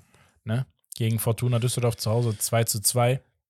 Ähm, gutes Spiel gemacht. Oh, das hast du aber Hamburg so klein gemacht. Ich wollte das ein bisschen den Leuten unter die Nase reiben. Ja. Äh, einige Schalke-Freunde habe ich da draußen. Ja. Äh, Shoutout an euch. Ähm, ist natürlich schade, weil es wird nicht besser. Für den HSV ist das äh, sehr, sehr wichtig und auch äh, ein Selbstbewusstseinspush. Ähm, man hat tatsächlich mit Terode, Keke Top und Kenan Karaman in diesem Dreieck äh, gespielt, was sich so einige Fans gewünscht haben. Terode und Karaman sahen ein wenig blass aus. Keke Top fand ich ganz in Ordnung. Aber am Ende des Tages sind es wieder dieselben Chaoten in der Defensive, die einfach nicht das Niveau haben. Ne? Ich äh, nenne die Kindermann nicht beim Namen, aber ähm, Schalke ist durchaus interessanter unterwegs jetzt ähm, mit äh, Ge- Ger Geratz, Geritz, Geratz, ähm, der wirklich versucht, ein bisschen offensiveren, ansehnlicheren Fußball zu spielen. Aber ja, du hast Hertha BSC gegen Fortuna Düsseldorf angesprochen. 2 zu 2 nach dem ähm, Tod von noch sehr jungen Präsidenten des äh, Vereins. Mhm. Der ähm, hatte, glaube ich, einen Herzinfarkt erlitten. Da gab es einen riesen Trauermarsch und so weiter. Ähm, da natürlich unsere Condolences und ähm, ja, Rest in Peace. Und schade eigentlich, dass sich da Hertha dann nicht irgendwie zu einem Sieg ähm, drängen konnte. Ja. Aber mit der Fortuna als Gegner ist das auch ultra schwierig. Ne? Kräuter Fürth gewinnt noch 1 zu 0 auswärts bei Paderborn. Führt aktuell Vierter, glaube ich. Genau, also Kräuter, können wir ja mal Tabelle kurz durchgehen. Auf dem fünften Platz ist Düsseldorf mit Ja, mach mal 31. Magdeburg gegen wen? 1 haben wir das? Genau, gegen Genau. wen? Eins, genau. Äh, ich habe verstanden, gegen wen als Frage. AW Hennen Wiesbaden. So, äh, Düsseldorf auf 5 mit 31 Punkten. Kräuter führt auf 4 mit 32 Punkten. Gegen HS wen? Führt gegen wen? Ja. HSV mit 34 Punkten auf dem dritten Platz. Ein Punkt hinter Holstein Kiel, die 35 Punkte haben. Und ein Punkt äh, äh, hinter äh, Pauli ist Holstein Kiel mit 35 Punkten. Also Pauli hat 36. So, ich bin durcheinander gekommen. Ich wollte sagen, ein Punkt mehr als Holstein Kiel hat Pauli. Also diese 36, 35, Bundesliga, 34, 32, 31. Also vom 5 bis 1 ist alles drin. diese zweite Bundesliga hat es wirklich in sich dieses Jahr. Ich Pauli noch ungeschlagen. Das ist Leverkusen der zweiten Liga. So. Finde ich kann man's- super. Und apropos Bundesliga, kleiner Jump in die erste. So, wir hatten Bundesliga. einmal Mainz gegen Union, wurde verschoben. Äh, ja, Wetterungs. genau. Ähm, ja, wenn ihr mal aus dem Fenster schaut, wisst ihr warum. Ja. Ähm, vor einer Woche sah es noch sehr, sehr eisig aus. Wir haben jetzt mittlerweile Regen. Uh, ähm, Progress. ähm, auf jeden Fall hatten wir Freiburg gegen Hoffenheim. 3 zu 2 Sieg für die Freiburg Freiburger. Ähm, Dank genau. eines starken Grifos. Ja, dann hatten wir ähm, Köln, ja, Dortmund. Köln, Dortmund 0 zu 4. Köln, wie gesagt, absolut katastrophal dieses Jahr. Sie werden auch höchstwahrscheinlich absteigen. Ja. Dann haben wir Gigantenschreck, VfL Bochum. Digga, langsam, ich, langs, langsam, ich werde warm mit denen. Weißt du warum? Weil ich habe mir seit vier Jahren gesagt, Digga, warum, warum sind die in der ersten Liga? Jetzt no front. Ich weiß, Bochum hat eine geisteskranke Jugendakademie. Mhm. Wirklich, da kommen so viele Talente raus. Ähm, die dann meistens in der zweiten und so kicken, ne? Aber ein paar halt auch in die erste. Äh, so, aber ich dachte mir, Digga, guck mal, während du Hannover und HSV und Schalke und ähm, Hertha und wie sie alle heißen, in der zweiten hast, hast du Bochum hier. Natürlich auch ein traditioneller Verein, aber ich dachte mir, die haben nicht die Klasse. Und dann kam es immer wieder dazu, dass sie so Giganten mal geärgert haben. Und langsam aber sicher ist das Identität geworden. Die haben es in den Gen. Und deswegen sage ich, ey, ich bin der Erste, der sagt, geil, ihr, ihr seid geil, Digga, ihr macht Spaß. Sie besiegen Stuttgart 1 zu 0. Äh, super solide Partie gespielt, wirklich überragend. Die wachsen halt gegen gute Mannschaften über sich hinaus. Dann hatten wir die starken Heidenheimer gegen die noch schwächelnden Wolfsburger 1 zu 1. Darmstadt gegen Frankfurt, Frankfurt 2 zu 2, was durchaus ein Erfolg äh, ist. Äh, wir hatten Mönchengladbach gegen Augsburg in der Sonntagspartie, wo Augsburg 2 zu 1 in Gladbach gewinnt. Und dann hatten wir zwei Topspiele. Das erste Topspiel war in Leipzig zwischen RB und Bayer Leverkusen. Und da ging es back and forth. Unglaublich unterhaltsame Partie. Xavi Mhm. Simons wieder am Stissel. Äh, die üblichen Verdächtigen und Leverkusen natürlich mit einem Last-Minute-Sieg. Wie die Woche Capier. zuvor. Richtig. Ähm, zwei Vorlagen, glaube ich, von Alejandro Grimaldo. Mhm. Ähm, einer über die linke Seite, einer von der rechten Ecke. Acht ähm, Assists. Genau, Hinkapier, hast du erwähnt, hat seinen ersten Treffer gemacht jetzt äh, diese Saison. Richtig, richtig krank, was für eine Mentalität sie an den äh, Tag legen. Und es wäre gar nicht schlimm, auch mal ein Unentschieden zu spielen. Ich finde halt diese magische Null hinter den Niederlagen sollte bestehen, aber wenn du da mit einem Unentschieden gegen Leipzig rausgehst, wäre es halt keine Katastrophe. Das ist aber nochmal das i-Tüpfelchen. Ähm, Yes. übertrieben geil. Und es kommt noch besser, Ganz denn kurz. Denn, liebe Bayern-Fans, du bist so eklig. Du bist so eklig. ich wollte nur einmal machen, sorry. Ja, die Bayern mit Humor. unterliegen 0 zu 1 gegen Werder Bremen und das sogar zu Hause in der Allianz Arena äh, und verlieren damit sehr, sehr wichtige Punkte im Rennen um die deutsche Meisterschaft. Sie haben tatsächlich noch ein Spiel weniger als Gegen Leverkusen. Union haben sie noch ein Spiel. Also, ne, wenn sie das gewinnen, sind es vier Punkte. Also, diese Top-Spiele, diese Last-Minute-Siege von Leverkusen sind Gold wert. Gold wert und zeigen, dass sie mh, die richtige Mentalität haben, um deutscher Meister zu werden. Ja. Ich sage es, wie es ist. Ja. Leverkusen ist für mich Number One äh, Team für den Titel der deutschen Meisterschaft. Das ist schon, ja, das ist echt krass, Mann. Also wirklich, also du hättest niemals gedacht, dass Bayern gegen Bremen jetzt Punkte liegen lässt, nachdem sie Zu andere Hause. Gegner, ja. Zuletzt 2008 hat Bremen gegen Bayern gewonnen. Wow, Digga. Mit KK Klasnic Klose oder was? Diego. Ja. Heftig. Ähm, ja, sehr, sehr krass. Ich finde es halt erstaunlich, dass äh, an, diesem, an diesem Spieltag so einige Teams unten wichtige Punkte geholt haben. Also Bremen und Bochum Ja. jetzt mit 20. Augsburg, Ähm, Köln. vorher hatten sie 17 und damit waren sie nur sechs Punkte ähm, vor Mainz, die ein Spiel weniger haben. Ähm, heißt potenzielle drei Punkte, dann wirst du wieder ins Abstiegsrennen rutschen. So ist das halt Ja. wieder ein kleiner Kaschen, ein kleiner Puffer. Ähm, super interessant. Was auch interessant ist, ist halt, dass sich wieder Frankfurt, Freiburg, Hoffenheim und so weiter um äh, den sechsten Platz für die Conference League streiten. Ähm, Freiburg hinten raus wieder richtig stark geworden, finde ich auch sehr, sehr nice. Dortmund wieder nah am dritten Platz. Ja, das Ja. ist auch super. Ein Punkt, also es wird ein Rennen um den dritten Platz geben zwischen Stuttgart, Leipzig und Dortmund. Und dann äh, das Rennen um den Meistertitel zwischen Leverkusen und Bayern. Sag mal die ersten sechs Ringe am Ende der Saison. Äh, Leverkusen, Bayern, Dortmund, Leipzig, Stuttgart, Frankfurt. Okay, ich hätte gesagt Leverkusen, Bayern. Also einfach, weil ich es mir wünsche. Äh, Habe ich doch. Hab ich Leipzig, doch auch. ja. Ja. Leipzig dritter, dann Dortmund vierter. Dann Frankfurt Okay, krass. und Stuttgart. So, mit sechs Punkten Unterschied jetzt. Wobei, nee, Digga. Macht Dafür ist Frankfurt auch zu Ja. unkonstant. Gesundheit. Gesundheit, mein, mein Sinn. Lieber. Oh, Halleluja, Dankeschön. Alhamdulillah. Gott segne So. Super. Ich würde sagen, Rommel, in diesem Sinne, jumpen wir weiter Yes. In The Romarios Gerüchteküche. Klasse. Und zuerst, wir haben ja die Wintertransferphase. Erstmal gehen wir kurz die Done Deals, die auch erwähnenswert sind, durch. Wir haben einmal Jurasek von Benfica Lissabon zu Hoffenheim, Außenverteidiger. Ähm, haben sie sich jetzt erstmal ausgeliehen mit Kaufoption. Was sagst du zu dem? Kennst du den? Er hat nicht viel gespielt, ist aber so für Hoffenheim-Verhältnis, glaube ich, nicht verkehrt. Hat, war in, kam, glaube ich, aus Tschechien, war da sehr stark, bei, ich glaube, bei Sparta Prag oder so.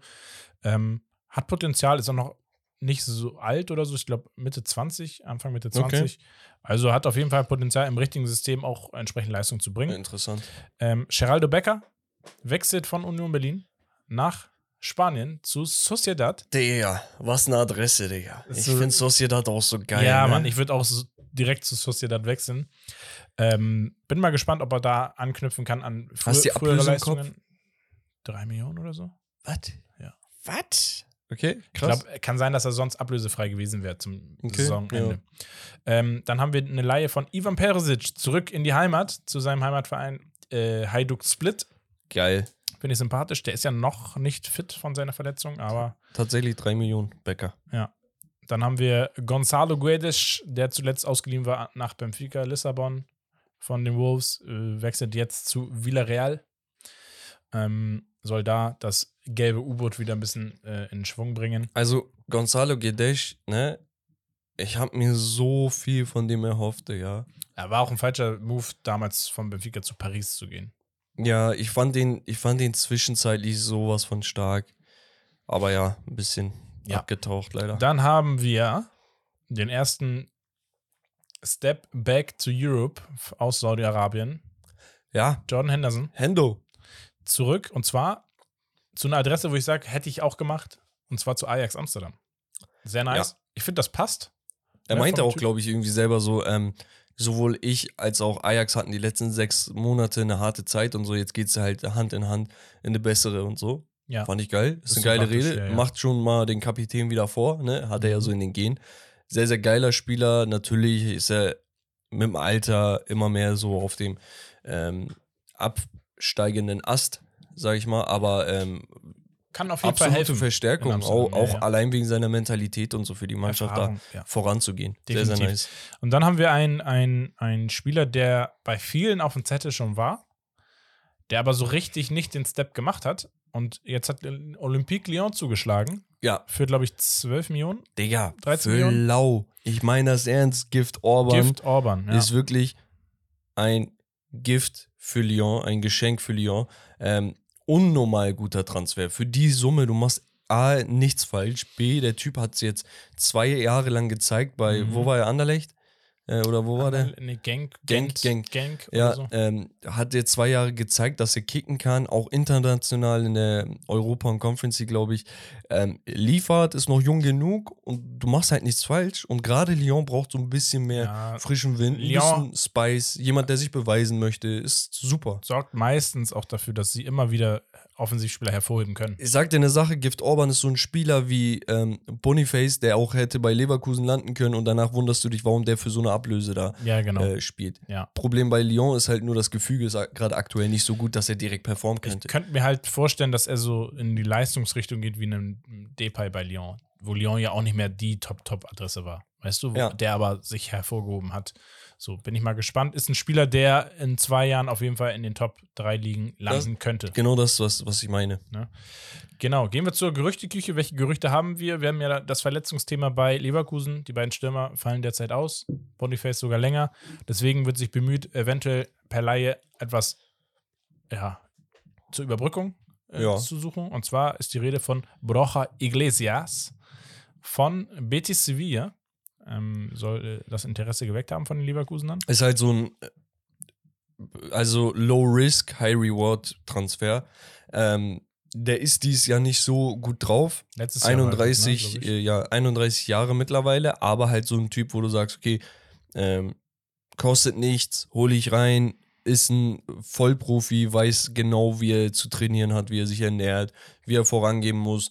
Leverkusen sowieso eine junge Truppe, das heißt, so ein Typ mit 31 Jahren da so als Notlösung Plus- reinzuholen, ist gut. Spanier mit Alonso. Genau. Ja. Und ich finde es halt gut, dass ähm, das ein Spieler ist, A, wo du nicht tief jetzt in die Tasche greifen musst, weil wer weiß, ob du das Geld hast, seien wir mal ehrlich.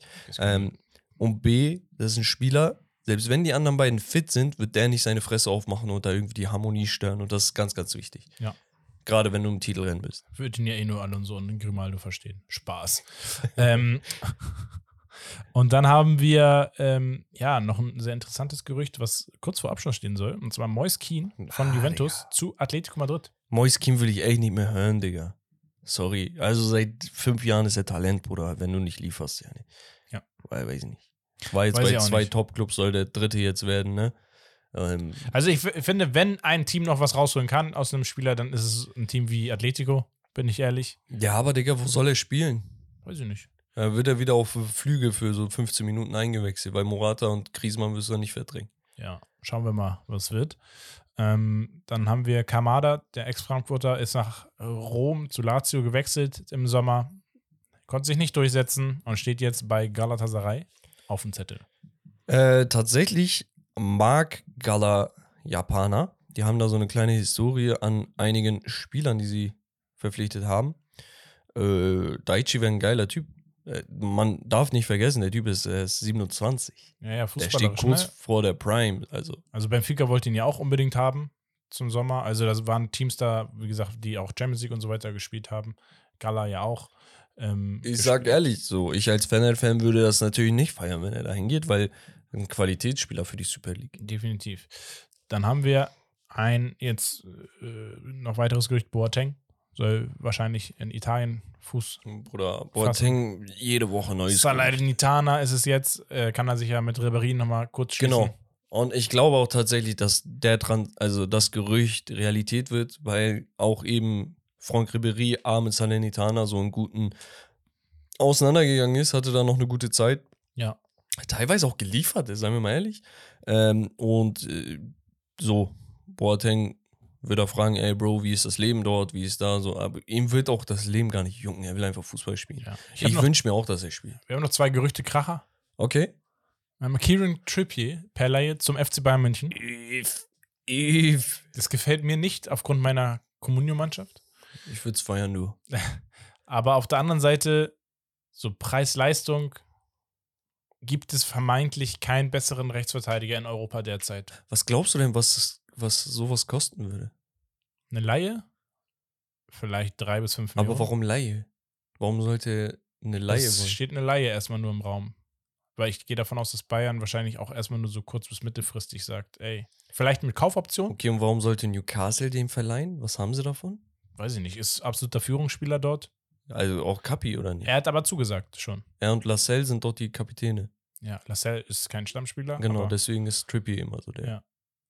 ich verstehe, ich weiß, also aus Newcastle-Sicht verstehe ich es nicht. Ich stell dir mal vor, so, keine Ahnung, jemand kommt und sagt, Das ey, Einzige, was bei leih Newcastle uns ist, mal Davis aus. Ja, Würdest du auch sagen, bist du dumm? Äh, gut, aber auf, auf der anderen Seite, sie haben halt nachgerüstet zu Saisonbeginn mit Livramento, der jetzt ne, immer mehr super. reinkommt, ähm, rechts spielen kann, Dan Burn auf links, hast halt kein Backup dann mehr.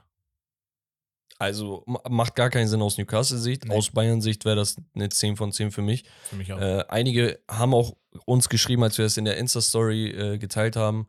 Äh, könnt ihr gerne folgen, Leute. So, äh, ey, was, was, was machen die? Das macht keinen Sinn und der ist schon alt und so. Oder so weißt du, so eine Sache, wo ich, wo ich mir denke, ey, das ist original der perfekte Rechtsverteidiger. das, ist, das ist meiner Meinung nach fast wie Kimmich zu Rechtsverteidigerzeiten. Ja, So vom Typ klein, zweikampfstark, Bis sehr gut, gute, gutes Gefühl im Fuß, kann Standards kicken. Na, er ist halt durch und durch der Leader, ne? Ja. Und ähm, krass, also bei Trippy, ich bin ehrlich, ich finde, Trippy hat seinen größten Karrieresprung in der, ich glaube, das war die Meistersaison bei Atletico gemacht. Mhm. Oder? War das, die waren Meister, glaube ich, in der Saison. Ja. Er ist da hingegangen, war original ein einziges Jahr da und ist als absoluter äh, Vorzeige-Muster-Profi-Kapitän zurückgekommen zu Newcastle und da die neue Ära eingeläutet. Äh, Finde ich krass. Ich glaube, Digga. anderthalb Jahre oder so er dann. Ja. Ja, ja. Ähm, aber ja, für die Bayern macht das natürlich sehr, sehr viel Sinn. Genau, und das letzte Top-Gerücht. Es handelt sich um Delicht, also wir sind bei den Bayern, allerdings als Abgang. Und zwar gibt es zwei Mannschaften, aber es äh, scheint sich zu verstärken. Es geht vielleicht Richtung Ex-Trainer, und zwar Manchester United. Gänsehaut.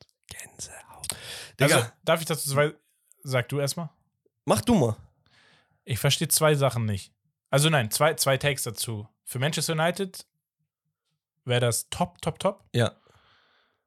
Aus Bayern-Sicht verstehe ich diesen Move gar nicht. Okay, und Weil Delicht für mich aus seiner aus Sicht. der Lichtsicht verstehe ich und würde ich auch einem Wechsel nicht äh, negativ ins Auge blicken. Ja. Also natürlich, seien wir mal ehrlich. Idealfall ist, Delicht ist absolut gesetzter Stammspieler bei Bayern, spielt da seine nächsten fünf Jahre um die Champions League und so weiter. Ist das Realität? Nein. Es ist immer, äh, Kim Min Jae oder Min Jae Kim ähm, und X, okay? Dieses X ist dann mal Upamecano, mal Delicht und das reicht ihm einfach nicht. So. Ähm, und deswegen möchte er Spiel, Spielzeit, er möchte auch als Leader wachsen, weil er hat das einfach in den Gen. So, jetzt die Frage, wie viele geile Adressen gibt es? Und mit geil meine ich nicht, ey, wie, wie gut ist gerade die Mannschaft, sondern das Projekt an sich. Und da ist gerade aktuell bei Manchester United wirklich A, der Reiz, dass er sein Ex-Trainer ist, der ihn groß gemacht hat, auch auf internationaler B Mhm. Bühne. B, Landsmann, die sprechen selbe Sprache, ist auch wichtig. Plus Martinez, Anthony und so weiter, Ajax-Dings, Gene. Ähm, Premier League, sehr guter Anreiz. United als Verein, ne, so historischer Verein, sage ich mal, weil die letzten zehn Jahre lief nicht, ähm, ist riesig und du könntest da wirklich eine neue Ära einläuten. Macht aus vielen Brillen Sicht. So, natürlich gibt es da immer noch dann, Digga, wenn City um die Ecke kommt, dann ist City natürlich attraktiver. Selbst Liverpool neben dem Van Dijk, Nationalmannschaftskollege, macht äh, auf mich einen größeren Anreiz. Aber United ist auf jeden Fall ein geiler Kandidat. Ich finde, dieses Gerücht, auch wenn es zustande kommt, fände ich das eine für alle Seiten in der Situation, wo wir gerade stecken, fände ich, fänd ich das ein gelungener Ich verstehe nur nicht, Digga. Top-Transfer Ja, auch, ne? absolut. Ich verstehe halt nur die Bayern-Logik nicht, weil du hast den für 80 Millionen damals geholt, oder nicht? 70, 80 Millionen. 70, glaube ich. Genau. 65, 70. Ähm, und so viele, so talentierte Innenverteidiger gibt es nicht. Seien wir mal ehrlich. Also nicht diese Top-Notch-Talente. Davon gibt es so fünf bis zehn. Und er ist einer davon. Ich, Deswegen. Ich, ich verstehe das halt auch nicht so, warum er erstens nicht so viel spielt. Klar, so Verletzungsanfälligkeit ist so ein bisschen Ja. ein Thema, aber das, der Typ, wenn der gespielt hat, ne, und auch mal die Zeit bekommen hat, der hat auch gezeigt, was. Bro, der der, kann, ne? soll auch mal hin und wieder Fehler machen. Es ist nicht so, als ob es die letzten drei Jahre gejuckt hat, Digga, ob Bayern mal Punkte gegen Bundesligisten liegen lassen. hat. Am aber Ende wurdest du hat, Meister. hat Patzer ja, am Ende ne? wurdest du jedes Mal Meister. Weißt du, was ich meine? Also dir ist nichts flöten gegangen. Dass du in der Champions League aktuell ähm, die letzten Jahre nicht so viel gerissen hast, lag daran, dass das Team im Allgemeinen nicht gewappnet war, weißt du? Zumal Das heißt, Was sind deine Ambitionen mit einem Delicht? Digga, meine Ambitionen sind, wenn ich 60, 70, 80 Millionen auf den Tisch lege für einen Innenverteidiger, der, keine Ahnung, 21 war oder so, als er gekommen ist, dann äh, sage ich, okay, ey, du hast drei, vier Jahre, um richtig zu wachsen und das ist ja meiner Meinung nach, weil es gibt nicht viele Spieler mit seiner Physis, so durchtrainiert wie er ist, sein Leadership, sein ähm, Spiel mit dem Ball, ne? Also se- sein Speed ist gut, in der Luft ist er gut. Natürlich hin und wieder fehleranfällig, aber das Upamecano auch. Also ähm, ne, man muss auch sagen, gerade defensiv italienischen Fußball bei Juve gespielt, so da hat er defensiv Digga. sich enorm nochmal gesteigert. Ähm, ich finde es nice, so wenn er zu, zu Ten Hag zurückkehrt, weil ich er ihn halt auch dieses Spielerische gerade so enorm, enorm äh, beigebracht hat. Also aus, Was aus ich- United-Sicht wäre das Ja, ja, einfach top. wirklich Bombe, Wäre ne? ein guter, wäre ein sehr geiler Einstieg, gerade zur nächsten Saison. Ähm, das Einzige, was ich nicht verstehe, ist, dass Bayern es nicht geschissen kommt oder nicht jemand da auf die Idee kommt, eine schöne Dreierkette mit Upamecano, Kim Jae und Delicht. Die sind alle zu spielen. brockig, das ist das Problem. Ja, naja. Tempo, Ja. Tempo hast du ja, trotzdem. Ja, aber nicht die Wendigkeit, nicht dieses Laterale, Ja, okay. das fehlt dir. Also in der, in, in der Luft ist es geisteskrank. Äh, Am Im direkten, Zweikampf genau, auch. Aber wenn dich ein Gegner da mit Tempo äh, überspielt, bist du weg. Kommen sie nicht hinter. ja, gut. Das war's von Romarios Sehr, Gerüchteküche. sehr geil, Romme. Ich äh, feiere immer wieder deine Gerüchteküche, mein Bruder. Dankeschön. Ähm, ja, wir machen weiter und zwar mit Becks Fussi-Werkstatt. Und falls ihr nicht wisst, was damit gemeint ist, ist meine neue Rubrik, Leute. Viel Spaß. ähm, es geht darum, dass ich mir jedes Mal äh, ein Team aussuche und schaue, okay, wie kann man das punktuell verbessern. Okay? Und da werden dann einige Transfers von mir getätigt bzw. vorgeschlagen. Und ja, ich würde sagen, jumpen wir direkt rinne. Übrigens, gratis Service und Einbau. so, heute ist dran. Oh, verdammt, hör auf damit. heute ist Arsenal London am Start. Und zwar habe ich gesagt, okay, Arsenal, super, super, super interessantes Team. Ich glaube, das zweitteuerste Team auf der Welt aktuell, was den Marktwert anbelangt. Da haben sie die letzten Jahre Crazy. extrem zugelegt.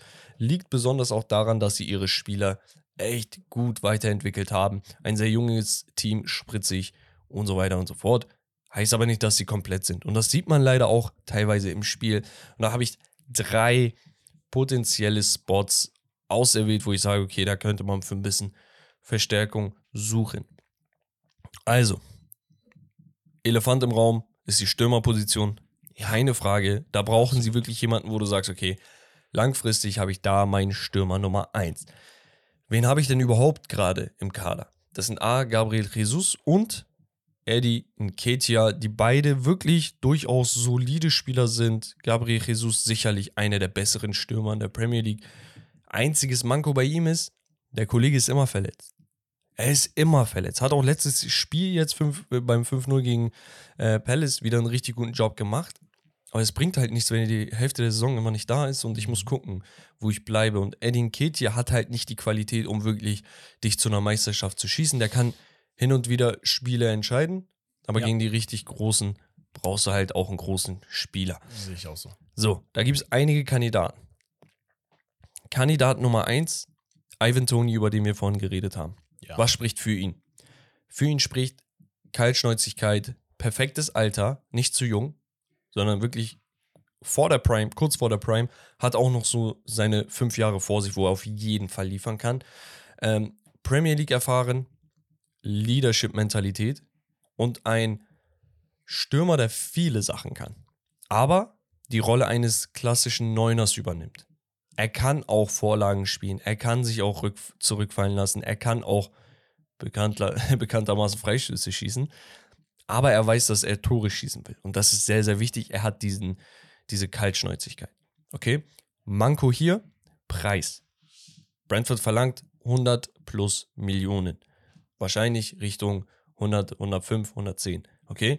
Da ist die Frage, wenn ich so viel schon abgeben möchte, zahle ich nicht noch 10, 15, 20 Millionen mehr und hole mir den wahrscheinlich talentiertesten Stürmer, der aktuell irgendwie zu haben ist. Die Rede ist natürlich vom nigerianischen Star Victor Osimen. Victor Osimen, letztes Jahr Napoli erstaunlich zur Meisterschaft geschossen in ähm, ja, Doppelarbeit mit Kvaratskhelia, würde ich sagen. Das waren so die größten äh, Leistungsträger vorne. Ähm, braucht man nicht viel sagen. Der Typ ist groß, er ist schnell, und die Schnelligkeit ist besonders ein Thema, wo ich sage, okay, das gibt Victor Osimhen nochmal diesen Edge. Dadurch ist er für mich nochmal ein bisschen attraktiver als Ivan Tony. Warum? Du hast sehr, sehr viele Spieler bei ähm, Arsenal im Kader, die extrem stark am Ball sind, aber du hast wenig Flitzer. Dir fehlt einfach ein gewisses Grundtempo, um nochmal diese Tempo-Gegenstöße, die ein Team wirklich zu einem Top-Team machen können, um die zu beenden. Du hast einen Gabriel Martinelli, Mhm. Und das war's. Saka? Ist jetzt nee, Sa Saka ist nicht langsam, aber ist kein Flitzer. Was ich meine, ist dieses High-End Topspeed. Weißt du? Und ähm, das ist halt so eine Komponente, die bringt dir Victor Osimhen einfach mit.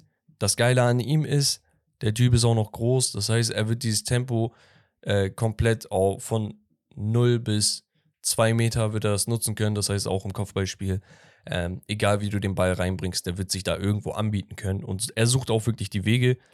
Das Coole an ihm ist, er mag keine Assists. er mag wirklich keine Assists.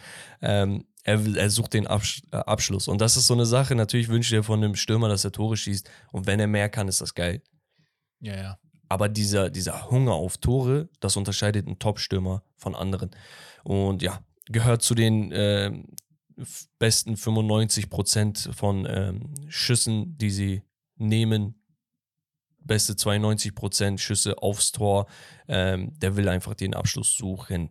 So, ein anderer Kandidatraum ist Dominik Solanke, den ich vorhin thematisiert habe. Auch im äh, guten Alter. Nicht zu jung, nicht zu alt. Aktuell wirklich das erste Mal, dass er so einen kleinen Breakout erlebt. Mhm. Ähm, sehr, sehr, ja, sehr, sehr abgerundeter Spieler auch ähm, sehr groß gewachsen. Groß, Physis, aber auch jemand, der Assists eben mag. Okay? Das Coole an Dominik Solanke ist, ich habe mich da ein wenig an Opta Analytics bedient. Er gehört in eine Riege tatsächlich mit Spielern wie ähm, statistisch gesehen, ne? Victor Osimen, äh, Marcus Thuram, Alvaro Morata und auch ein Eddie Nketiah, der äh, prozentual auch in die Riege gehört, tatsächlich. Äh, man muss halt gucken, so Potenzial ist so ein bisschen anders. Also, sie gehören zu den besten in Sachen Tore, Schüsse, Touches in the Box. Ist er auf einem Level von Markus Thuram und Victor Osimen. Ähm, Ariels One ist er der Beste unter denen, nach Markus Thuram. Äh, und das Coole an ihm ist, er dribbelt viel. Guck mal, wenn du dir Ist guckst, technisch stark, ja. Victor Osimhen bei 40%, also die Top 40%. Edin Ketja 34 ist auch nicht dafür bekannt, Morata auch nicht 25%. Markus Thuram 36%. Und Solanke steht bei 64. Der hat das Ding fast verdoppelt. Und das Allerbeste an Dominik Solanke ist, und das könnte eine Sache sein, die so Plug and Play bei Arsenal ist, Pressures. Er ist einer der besten Stürmer, die Pressures abgeben. In der Premier League gibt es nur Heung-Min Son, der auf diesem Level ähm, für, für Druck vorne sorgt. Und das ist schon eine krasse Sache. Vor einem Rasmus Heuland, wo man sagt, der ist sehr engagiert, äh, Julian Alvarez und wie sie alle heißen. Also das könnte so ein undercover-geiler Transfer halt sein. preislich deutlich günstiger. Als Genau. Andere Namen sind nochmal Dominik, äh, Se Benjamin Seschko, sorry, ähm, wo man sagt, okay, für die Zukunft vielleicht, wo ich sage, das wäre vielleicht ein Schritt noch zu groß oder den müsstest du trotzdem zwei Jahre Du aufbauen. würd, also du, du würdest ja deine Schwach, Schwachstelle an, an Anführungsstrichen gar nicht. Aber der kann auch wie. Alvarez plötzlich ein Breakout-Jahr haben. Auf Ja, Anhieb. Kann, ja. kann sein, aber deswegen habe ich ihn auch äh, weiter hinten angestellt. Und eine komplette Gegenkomponente dazu ist der aktuell wahrscheinlich ähm, wechselwillige Karim Benzema, wo du sagst, okay, ein Jahr, anderthalb Jahre hat er vielleicht noch äh, Saft in sich. Ähm, wenn ich sage, okay, Titelrennen, warum nicht? Impact, ne? Und Franzose bei Arsenal hat immer gut geklappt. Ja. So, einmal das. Dann habe ich einmal ähm, das, äh, die, das Flügelspiel, ähm, was ich gerne verbessern wollen würde, weil mir da einfach ein paar ähm, Komponenten fehlen, einfach ein paar Optionen mehr, okay? Ich habe Saka und Martinelli, ich habe aber niemanden, der die beiden wirklich ersetzen kann, außer Leandro Trossard, der eigentlich ähm, so ein Halbstürmer ist. Ist weißt du, genau, so eigentlich eher zentraler gespielt immer. Ähm, hat jetzt bei Arsenal auch über den Flügel wirklich sehr, sehr gute Spiele gemacht. Ne? Man muss aber halt sagen, vielleicht, und auch das passt jetzt ja auch, äh, weil du ja eben beim Thema Stürmer warst, wenn sie einen Stürmer holen sollten, würdest du dann trotzdem nochmal einen Flügel nehmen, weil du ja einen Martin äh, äh, Jesus auch auf die Außen stellen kannst, in dem Fall dann. Ja, äh, würde ich tatsächlich machen. Und zwar mit der Begründung, dass mir die Spieler ähm, nur dasselbe Skillset geben. Ich möchte ein bisschen was anderes, Mhm. weißt du? Okay. Und ähm, genau, ich habe da so ein paar Kandidaten, wo ich sage, die könnten besonders hilfreich sein, weil sie beide Flügel übernehmen könnten. Saka spielt in der Regel immer, ist kaum verletzt. Martinelli, Martinelli, äh, Martinelli fehlt leider hin und wieder mal, ist aber in der Regel auch immer da, hat aber wenig Feuer äh, unterm Hintern und das fehlt mir ein bisschen, weißt du? Und das siehst du genau dieses Jahr.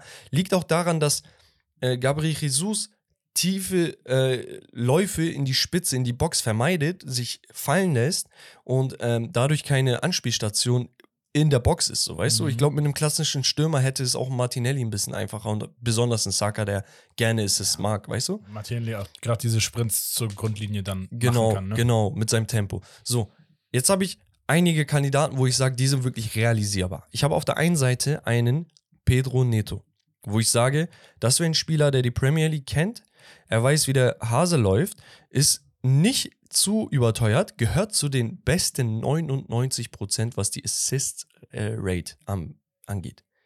Mhm. Also das verletzt, ist nicht, absolut lang. elitär. Ähm, ja, äh, Expected Assists sind so bei 70%. Er hat ähm, ist in den Top 80 im Progressive Carries, also nach vorne. Carries into the final third äh, gehörte zu den besten 87. Carries into ähm, äh, Penalty Area, also in die Box, sind 85. Das heißt, das ist ein Typ, der gerne aggressiv ähm, die Box attackiert, aber besonders gut als Assistgeber. Das heißt, er sucht den direkten Weg zum Tor, um dann den Stürmer äh, zu suchen. Das finde ich sehr, sehr interessant. Ähm, ein anderer Spieler wäre, Ich noch mal kurz zu Pedro Neto, ist jetzt wieder fit. super, Wieder kurz vor den ersten Ja. Spielminuten. ein anderer Spieler wäre nur für die reine Rotation und für die Breite ein Spieler, der sich auch unterordnen wollen würde, weil ich habe darauf geachtet. Pedro Neto wäre auch so einer. Ich würde Mhm. immer noch auf Martinelli und Saka setzen. Das sind einfach Goldjunge Jungs. Ähm, und ja, ein anderer Spieler wäre tatsächlich, der auch zu haben ist, ist Ferran Torres, wo ich sage, ey, auf Anhieb nicht der Name, wo du sagst, boah, okay, kriegst Gänsehaut von. Und wir wissen, die Barca-Fans haben echt viel Shitstorm gemacht, so mäßig. Und deswegen ähm, belächeln ihn Leute, aber das ist immer noch ein sehr, sehr guter Spieler, weißt du? Ja. Ähm, wo ich sage, die Qualität, die er hat, ist A, natürlich sein Tempo und seine Dribbelstärke und B, dass er beidseitig auf beiden Flügeln spielen kann. So, er, er gibt mir einfach eine zusätzliche ähm, Rotationsmöglichkeit. Das wäre ein Spieler. Ähm, eine andere Position wäre das zentrale Mittelfeld. Jetzt denkt ihr euch, hö, warum und sonst was? Wir haben Declan Rice, checken wir. Aber zwischen Declan Rice und Oedegaard ist äh, eine gewisse Lücke. Das heißt, Oedegaard lässt sich immer tiefer fallen, um den Ball abzuholen und dann entsteht aber die Lücke zwischen Oedegaard und dem äh, vorderen Sturm. Das heißt, eigentlich brauche ich einen Spieler, der da die Lücke schließt. Damit Oedegaard weiter vorne für Radau sorgen kann. Weil mit Kai Havertz löst du das Problem im zentralen Mittelfeld nicht. Der Typ hat Stürmer ja. gespielt die letzten Jahre. So, da habe ich zwei Kandidaten, habe einmal rausgesucht, Eberechi Eze, einer meiner ähm, Lieblingsspieler in der Prem. Ich, ich habe den seit vier Jahren ungefähr auf dem Schirm durch äh, Football Manager. Hatte damals eine Karriere mit Crystal Palace angefangen. Das war so einer meiner Goldjungs mit Olise. Ja. Ähm, genau, Top neun, äh, 98% in Non-Penalty Goals, äh, 99% in äh, Schüsse, die er abgegeben hat. Ähm, äh, seine Assist-Rate ist nicht die beste, aber er hat sehr, sehr viele äh, Ansätze zu Assists. Das ist auch ein äh, Thema, was wichtig ist. Und Progressive Carries gehört er zu ja. den Top 84. Mir stellt sich nur die Frage, er ist nicht zu offensiv vielleicht. Genau, das ist das Ding. Ähm, die Frage ist, kriegst du den Typen ein bisschen defensiver ähm, organisiert? Weil die Anlagen zeigt er tatsächlich. Ähm, muss aber einfach bei Crystal Palace mit Olise ein bisschen offensiver agieren, weil sie da nicht die kreativsten Köpfe haben. Er ist ein Kandidat für die englische Nationalmannschaft, wo ich mir vorstellen kann, dass er als Achter spielen kann. Weißt du, und ich habe Declan Rice. Und als Achter kann er funktionieren. Er muss nicht zehn spielen. Weißt du? Ja, ja. Ähm, deswegen wäre er eine Option und ich würde bei ihm wirklich ähm, nicht wollen, dass er zu einem anderen Top-Club in der Premier League geht. Weil er ist echt geil. So. Und jetzt Faust aus Auge-Typ ist Frankie de Jong, wo ich sage, boah, wenn du den wirklich losgeeist bekommst aus Barcelona, dann hast du den perfekten Spieler für Arsenal. Also ich kann mir bei weitem, egal welche Position, Stürmer, Osiman, bla bla, ich kann mir bei weitem keinen besseren Spieler vorstellen als Frankie de Jong für Arsenal. Er ist genau der Typ Spieler, den du holen musst, damit Oedegaard vorne kann. Kimmich. Nee, ich finde, de Jong passt besser, wirklich. Also, ähm, der ist unter den besten ähm, äh, Spielern, die halt Expected Goals haben, Top 95 Prozent, ähm, aber nur Top 60 in tatsächlichen Assists. Das heißt, sehr, sehr viel wird von Barcelona aktuell liegen gelassen, von dem, was er kreiert. Das heißt, die Statistiken sind auch ein bisschen ähm, nicht so gut reflektiert für das oder widerspiegeln für das, was er eigentlich macht. Ja. Ähm, Progressive Passes, Top 99 Prozent. Digga, das, das ist geisteskrank. Äh, Progressive Carries, Top 95 Prozent. Das heißt, sobald die Innenverteidiger den Ball haben, abgeben können, zack, der Typ wird den, äh, sein Dribbling und auch seine Übersicht für den direkten Gegenzug nutzen. Eine letzte Schwachstelle, die halte ich jetzt aber ganz, ganz kurz, sind die Außenverteidigerposition, besonders auf der Rechtsverteidigerposition. Da gibt es zwei Kandidaten, die ich super interessant finde, die auch günstig zu holen sind, aus der Super League, Sascha Boye und Felny Cadorolo. Ihr kennt die ähm, beiden mittlerweile, glaube ich. Und ein anderer Spieler, den ich sehr interessant fände, der wirklich Arsenal auf ein direkt neues Level hieven würde, der vielleicht auch einen Tapetenwechsel irgendwann haben wollen würde, wäre vielleicht ähm, Ashraf Hakimi. Wo ich sage, der für die rechte Außenverteidigerposition wäre wirklich ein Spieler, der sich perfekt äh, sowohl als Leader als auch defensiver Anker, aber auch besonders, besonders im Offensivspiel perfekt eingliedern würde. Und damit war es das von Becks Fussi-Werkstatt. Nice. Ich hoffe, das hat euch gefallen. Mir macht das voll Spaß, so ja, über so genaue Positionen und mhm. mögliche Lösungen auch zu reden, statt immer nur so ähm, ja, Wir hatten das bei, bei grob zu reden, äh, weißt du? Wo hatten wir das denn? Ich glaube, Wintertransfers oder so. Ich weiß es gar nicht. Ja, ich glaube schon, was wir in der Patreon-Folge mit, äh, ja. mit Herb. Und da kamen wir dann irgendwann auf einmal auf die Sachen so, ne, Lewandowski so liefert nicht, geht voll unter, ist aber vor zwei Jahren einfach noch mit der beste Stürmer der Welt ja, gewesen, ja. dass wir uns gesagt haben, ey, der, einfach so ein Lewandowski bei so einem Arsenal oder irgendwo vorne in der Spitze, wäre halt auch so ein Thema, wo ich sage, der könnte crazy abgehen ja, nochmal. Ja, ich finde halt so, ähm, das Geile an dieser Rubrik ist, ähm, nicht um mich selbst zu loben, aber nee, das Geile an dieser Rubrik ist halt einfach, du hast ein Problem Und jetzt gibt es verschiedene Möglichkeiten, das Problem zu lösen. Mit anderen Spielertypen. Und wenn du das Gleiche nochmal mit so ein paar Statistiken untermauerst, warum das gut sein könnte oder warum das dem anderen Spieler helfen könnte, zum Beispiel einem Martinelli, Mhm. dann ähm, hast du so ein kleines Kopfkino. Du kannst es dir so ein bisschen vor Augen führen. So, und, ähm, du malst so ein Bild in den Köpfen von den Menschen. Und das finde ich sehr, sehr interessant. Und äh, deswegen hoffe ich auch, dass es euch gefallen hat. Wenn ihr Ideen habt, was man bei Arsenal besser machen kann. Oder wo ihr sagt, ey, nee, das macht gar keinen Sinn. Oder ihr habt einen äh, Teamvorschlag, dann lasst es mich gerne wissen. Dann mache ich nächstes Mal vielleicht sogar euer Team. So, und damit würde ich sagen, Rommel, ganz, ganz kurz nochmal Bags QA mit einigen Hot Takes ähm, am Stissel. Unter anderem hatten wir erstmal die ähm, Abstimmung auf Spotify. Wir haben gesagt, Lever künftig abschreiben, Fragezeichen. 39% der Leute sagen, ja, der liefert nicht mehr. 46% sagen, jein, der wird sich durchboxen. Das heißt, nicht zu viel erwarten, aber gib ihm ein bisschen Zeit, da kommt er wieder raus. Und 14% meinten, nein, auf gar keinen Fall. Das heißt, die Leute tendieren auch wahrscheinlich so ein bisschen in deine Richtung. Ne? Dieses so, hey, langsam aber sicher ist seine Zeit abgelaufen. Wie gesagt, ich finde, ähm, die Kritik ist ein Ich bisschen würde zu gar, doll. nicht- ich würd gar nicht behaupten, seine Zeit ist abgelaufen. Aber läuft Seine ab. Zeit bei Barcelona, wenn dann überhaupt. So würde ich es Okay. definieren. Okay. Ich, ich würde nämlich behaupten, Lewandowski in einem anderen Top-Team, genauso, also auch eher noch als in Benzema wahrscheinlich, meiner Meinung nach, würde nochmal einen richtigen Hief nach oben machen und ein Team katapultieren können. Was wäre denn so ein Team? Ja, ich überlege, ne, für mich wäre die Frage, ein Benzema oder ein Lewandowski, jetzt aktuell, wie gesagt, Thema Teams, die Stürmer suchen. Arsenal. Lewandowski zurück zu Dortmund. Hm? Okay. Wäre für mich ein Thema. Mhm. Ähm, Chelsea ist trotzdem ein Thema, obwohl sie so viel kaufen wie eh und je, aber trotzdem so einen richtigen Stürmer. Ähm, das sind so jetzt so aus dem Stegreif drei Mannschaften, wo ich sage, Ich denke halt so, Lever in Italien wäre vielleicht nochmal interessant. Ne? Also, dass er Bei für Milan. sich auch einsieht, okay, ey, diese ganz, ganz, ganz große Klasse, die kann ich halt nicht mehr, ähm, der kann ich nicht mehr gerecht werden, in dem Sinne, dass ich wirklich jedes Mal liefere, sondern vielleicht jedes zweite Spiel. Ja. Ähm, aber dass er sagt, ey, wenn Lautaro wechselt, dass ich da als Ersatz zu Inter gehe. Wo Auch- ich sage, ey, ich spiele wirklich um ja. die Meisterschaft oder so. Milan hast du angesprochen. Und selbst Juve wäre vielleicht interessant so, weißt du? Ähm, oder als Osimhen-Ersatz. Wobei ich ihn nicht bei Napoli unbedingt nee, sehe. nee, nee, das, das Ähm, aber der muss oh, halt, unter Mourinho dann. der muss halt ein Level tiefer vielleicht jetzt langsam aber sicher andocken. Wäre aber auch potenziell, gut, gerade läuft's, aber äh, könnte ich mir auch bei Atletico vorstellen. Lewandowski. Also, Ja. dass er in Spanien bleibt, aber dann halt vom Spielstil nochmal was anderes, wo er mehr Zielspieler ist. Ja, Ja, das Spiel ist anders aufgebaut. Da geht es nicht nur um dieses viel Ballbesitz und so weiter, sondern es ist zielgerichteter nach vorne, was äh, ihm sehr zum Vorteil werden könnte. Aber ich weiß nicht, ob er von Barca zu Atletico wechseln würde. ja, das ist immer so eine Sache. Ähm, aber ja, das dazu. Ähm, Nice. Abdul hat gefragt, Abdul unterstrich Carries, äh, oder gesagt, Timo wird eine Legende bei Tottenham und jede Saison 20 plus Scorer. Schauen wir ich- mal, was wird. Weiß ich jetzt nicht, würde ich nicht unterschreiben. Nee. Ähm, dann haben wir Mika.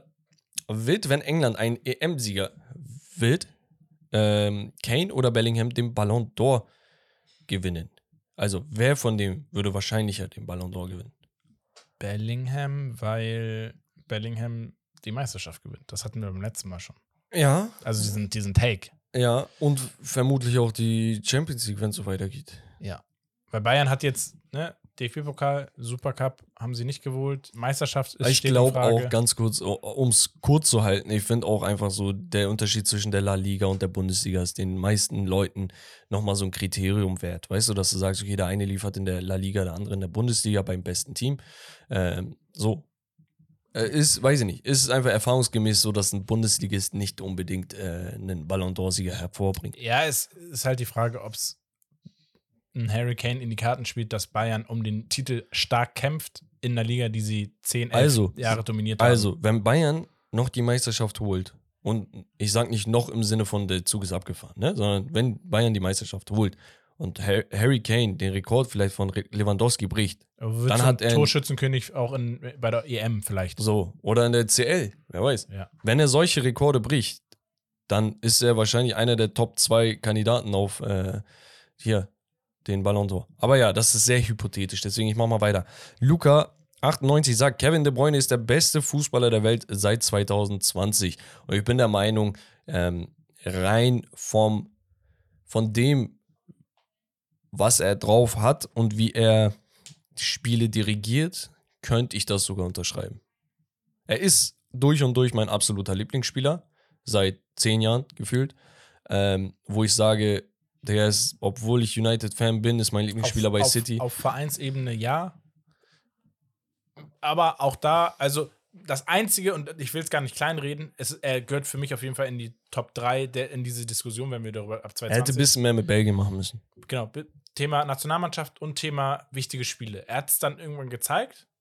Ja, der Aber, fehlt ne- halt auch immer verletzt Genau, in wichtigen Spielen gefühlt. so. Ne? Zweimal ausgewechselt jetzt, zweimal oder? aus, ausgewechselt, ähm, also verletzungsbedingt, aber auch ähm, grundsätzlich, wo er in wichtigen Spielen war. Er, er hat es dann doch auch mal gezeigt in zwei, drei Spielen, aber nicht in dieser Breite, wo du sagst, ah, es ist. Aber das ist halt so ein Ding, so was sind wichtige Spiele? Du hast letztens das Spiel gesehen, wo er eingewechselt wurde. So, Ja, weißt du? ja, das ist ein wichtiges Spiel so gesehen. Weil, Absolut. Nein, nein, deswegen, ich sag ja, er hat es in einigen Spielen gezeigt, Ja. aber nicht in dieser Konstanz, wie man es von seiner Performance im Grundlegenden erwarten würde. Ja. Dass man sagt, ey, eigentlich ist er ja Nonplusultra.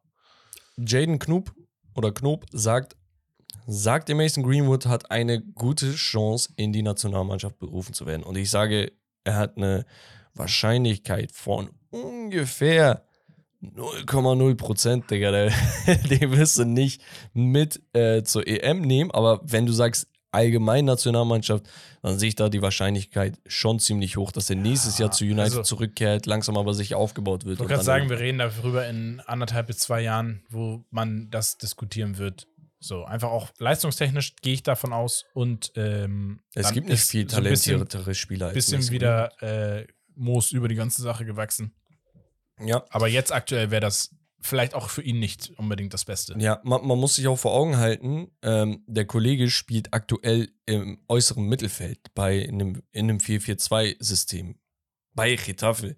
Ist aber gelernter Stürmer. Ja, ja. Ne? Und bei United hat er Sturm und rechter Flügel vorne gespielt und war dadurch torgefährlich wie sonst was. Und jetzt liefert er halt trotzdem im Mittelfeld auch. Das heißt, er wird einen riesen Entwicklungsschritt gerade durchlaufen. Richtig. Äh, Matorke sagt Mourinho im Sommer zu Dortmund. Fände ich sehr amüsant. Ähm, und Marco sagt Hot Take, der The Best Award hat Messis Legacy geschad, äh, geschadet. Ähm, jetzt wird vieles, was er gewonnen hat, in Frage gestellt und das ist ein sehr, sehr geiler Take, weil ähm, viele finden den Award langsam aber sich so, so lächerlich und man sagt halt immer so, ja, Digga, der gewinnt jedes Jahr, weil die FIFA das will oder Mhm. weil XYZ das will. Und deswegen haben die Awards gar keinen Wert mehr. Das heißt, der Hot Take ist für mich sogar ein richtig geiler Take, Marco. Ähm, und letzte Sache, Lennart Romme sagt, Boniface kommt nicht mehr. Bruder, was redest du? Er hat Euroleague auseinandergenommen und macht Assists als Stürmer. Hä? Hat er gesagt. Ich habe das gesagt, du hast das doch gesagt. Ich weiß es nicht. Ich weiß es auch nicht. Also bitte äh, wünsche mir dann eine Privatnachricht bei Inst- Instagram, um das mal klarzustellen. Dann können wir da gerne in diesen Diskurs gehen. Nein, Ja. Leute, Ja. Ähm, damit sind wir auch schon am Ende angelangt. Ähm, es hat wieder wie immer Spaß gemacht. Lasst gerne mal eine Bewertung da. Lasst mal die Bewertung wieder auf Spotify ein bisschen pushen oder auch bei Apple Podcast. Es hilft natürlich, dem Projekt zu wachsen. Absolut. Und ja, ansonsten folgt uns auf Insta. Auf YouTube kommt jeden Sonntag ein neues Video von uns und den Boys. Und ja, das war's von Steak und Lobster. Das Beste vom Besten. Und wir Peace. bedanken uns. Ciao und tschüss. Haut rein.